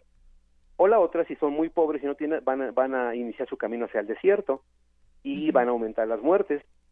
¿A quién le está ayudando todo esto? Le está ayudando solamente al crimen organizado porque va a seguir ganando más dinero en tanto se cierren más las fronteras de estos países. Entonces, creo que la ecuación es lamentable, es muy penosa, pero como dijimos al principio, el nivel de complejidad es tan grande que México tiene que repensar formas de integración y formas de incentivo para que estas personas vuelvan a Centroamérica, pero con algún incentivo posible de futuro. Y los que se van a quedar, empezar a reconocerse en México que ese millón, millón cien mil inmigrantes que tenemos en este país van a aumentar. En, en este país de más de 120 millones de, de- de habitantes, tenemos poco más de un millón de inmigrantes. Es decir, nuestro problema no, nunca ha sido un tema, porque es, es, es menos del 0,7-0,8% del total de la población nacional. Es decir, es irrelevante numéricamente. Es decir, nosotros no, no podemos argumentar un tema de emergencia, ¿sí? porque es, es, es irrelevante el, el número. ¿Cuánto va a aumentar? Tenemos que proyectarlo para futuro para que un día, e- eventualmente, su asentamiento nos genere beneficios, eh, si es que ya se van a quedar, que se van a quedar muchos miles, y que se vuelvan gentes de buena fe. Y acoto, qué bueno que se está aplicando la ley para aquellas personas no nacionales que están cometiendo delitos. Por supuesto que la ley es importantísima y se tiene que operar. Quien comete delitos se va a la cárcel y se le hace proceso y eso es más que correcto. No por ser inmigrante se, se está exento de la ley. Eso es magnífico y eso tiene que seguirse operando. Pero otro criterio es cómo repensarlos, gente de buena fe, gente decente, gente que viene y quiere trabajar, gente que quiere aportar y que quiere decir, yo no vengo a robar, no vengo a quitarle nada, solo quiero que me dé un espacio para vivir en paz y para aportar a este país que me va a recibir. Y creo que hay, creo que la inmensa mayoría de la gente que está pasando que se va a quedar, eso es lo que está pensando y debemos sincronizarnos a esos deseos con una política pública a la par. Eso. Importantes reflexiones las que nos comparte el doctor Javier Urbano Reyes. Antes de despedirnos, Javier, queremos compartirte algunos de los comentarios que nos dejan en nuestras redes sociales. Eh, por aquí, por supuesto, ah, Mayra Elizondo dice, agradezco con el corazón las opiniones esclarecedoras del doctor Urbano. Eh, por aquí, R. Guillermo dice algo interesante, la extraña ausencia del catolicismo jesuitas en estos movimientos que están sucediendo en Centroamérica. Y otro comentario que, que ha, ha causado interés, bueno, a ver, muchos por aquí comentaron como Rosario Martínez, eh, que no están tan de acuerdo con que la población mexicana se esté volviendo población vieja. Eh, ¿Sí se está volviendo vieja o no se está volviendo vieja, Javier Urbano, para entender un poco más de este tema? Y, y que todos los que, Sí, como bien lo- nos decía Alberquita, lo- lo- nos volvimos sí, los jo- ruquenials. Los jóvenes que nos están oyendo seguramente dirán que esto no es cierto. Ajá. Yo, le- yo, yo- yo recomiendo que revisen las estadísticas de la ONU, sí, los Sas. informes sobre población de la ONU. Bueno, por no lo me menos en edad que- sí, pero pues bueno. En el Sí, corazón en el no. corazón no. Ah, no, no. Imagínese usted, yo tengo 50 años y, y yo me siento un joven de 20. pero no se trata de eso, se, se trata que la estadística, la estadística es tan cruel Sí. como que si la, la, la, la- la señorita que, que, que, que está inconforme, que no me crea a mí, que se vaya a los informes de Naciones Unidas, a los informes de CONAPO eh, y a los informes de, de, de, de INEGI y que vea que nuestra pirámide demográfica desde los 70 se ha venido modificando y que eventualmente vamos a ser un país con una enorme población de gente mayor, ma- ma- de mayor de los 50, de los de los 50 años y que la, la base de los de los niños recién nacidos se está se está acotando. Esa es una realidad que por más que haya inconformidades es cruel y contundente. Entonces yo la yo invito a quienes se sientan aludidos que nada más revisen la estadística y que reconozcamos nuestra propia realidad. Nuestro bono demográfico se está agotando y tenemos que reconocerlo por más que no nos simpatice. No crea usted a mí, a mí es a quien menos me simpatiza. Eh, pero reconociendo la realidad, hacemos conciencia de lo que hay que hacer para el futuro. Otro comentario más para cerrar. ¿Qué les hace pensar que Estados Unidos los va a dejar entrar a su casa? Dice eh, de igual manera Rosario Martínez. ¿Qué vamos a hacer con los que se queden como, cuella de, como cuello de botella en la frontera norte de nuestro país? pues no crear cuellos de botella. Esa es, eh, su- suena, suena una, una, una, una respuesta eh, eh, tonta, básica, pero el tema es que eh, ya México debe repensar formas de dispersión, dispersión en el sentido de eh, buscar incentivos para que no se queden ahí, eh, para que haya un espacios eh, laborales para ellos. por más que no pueda simpatizar, es una realidad. La otra es que la gente decida que hay que hacer guerras con esta gente. O sea, la- es, es la respuesta negativa.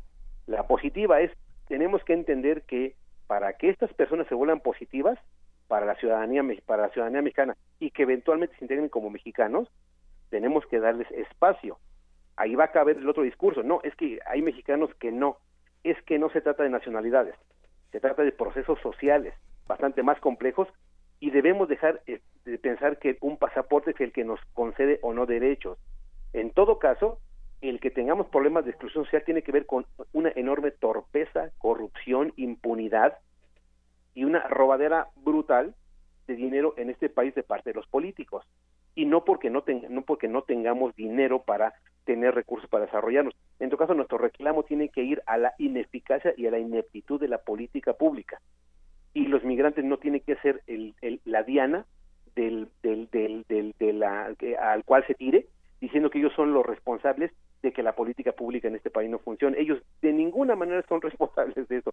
Nuestro problema tiene que es bastante más complejo que eh, asignar, pero es muy fácil, en el discurso es muy fácil decir, agarremos la parte más delgada, que no se defiende y critiquémosla. Y en este caso es el inmigrante. El migrante no tiene ninguna responsabilidad. El migrante es un síntoma de los graves problemas de pobreza, desarrollo, corrupción que hay en Latinoamérica y en el mundo, y por tanto tenemos que verlos como las víctimas de esto y no como los victimarios de alguien. Si eh, hacemos esa reflexión, entenderemos que es un problema no de México, sino del mundo. Tenemos varios decenas de millones de migrantes que están tocando las puertas en otros países y están siendo igual rechazados, excluidos, agredidos, y creo que México no puede integrarse a esa corriente de los antimigrantes. Creo que contra los deseos de otros, México es capaz de dar un ejemplo y reitero, el migrante no va a afectar las finanzas públicas, no va a generar problemas de seguridad nacional, porque reitero, hay que mirar a las ineficacias de la política pública y por qué con tantos miles de millones de pesos que se destinan a la pobreza, resulta ser que al siguiente año hay más pobres en México. Es decir, es, es, es inverosímil lo que pasa en este país con el tema del uso de los recursos de ataque, de ataque a la pobreza. Por tanto, busquemos el tema de pobrezas y el tema de beneficios sociales más allá del propio migrante y no le atribuyamos una serie de elementos negativos que bajo ningún concepto tienen.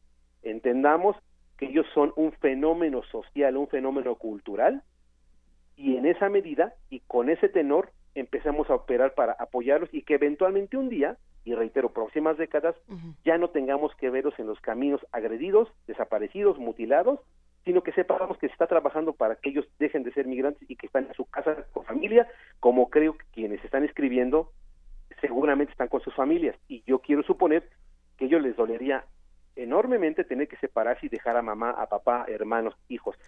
Yo pido, pónganse en los zapatos de ellos No justifiquemos a los delincuentes, metámoslos a la cárcel, apliquemos la ley, pero entendamos que son una infinita minoría, minoría comparada con la gran mayoría que solamente quiere trabajar y tiene que quiere tener una vida mejor y eso no es un delito.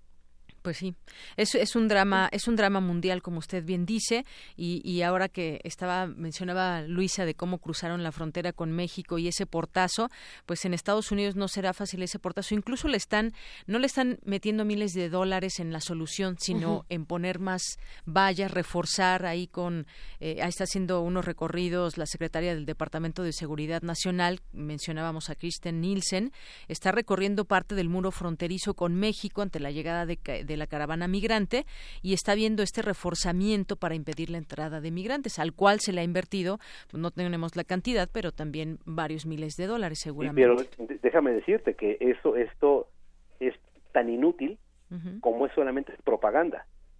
El que tú pongas en un sistema tan, uh -huh. tan, con tan rígido de seguridad que como tiene Estados Unidos, no se trata de poner alambradas para que no pasen. De todo el mundo iban a pasar aunque no hubieran puesto un dólar. Uh -huh, sí. El tema, esto no, no tiene que ver con un tema de eficacia administrativa en la frontera, es un discurso y es un llamado de emergencia en un contexto de un presidente que ha tomado como bandera a la migración y la ha utilizado para asuntos político-electorales.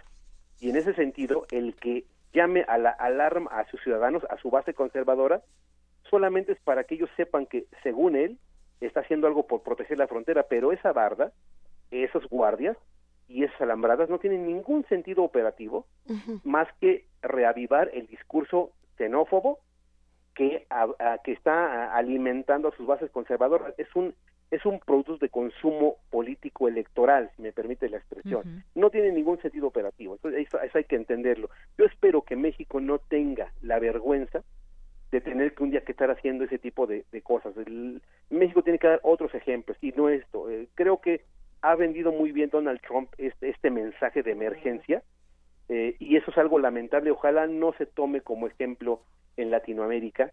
Ya se tomó, eh, por ejemplo, los Balcanes, ya también se ponen alambradas.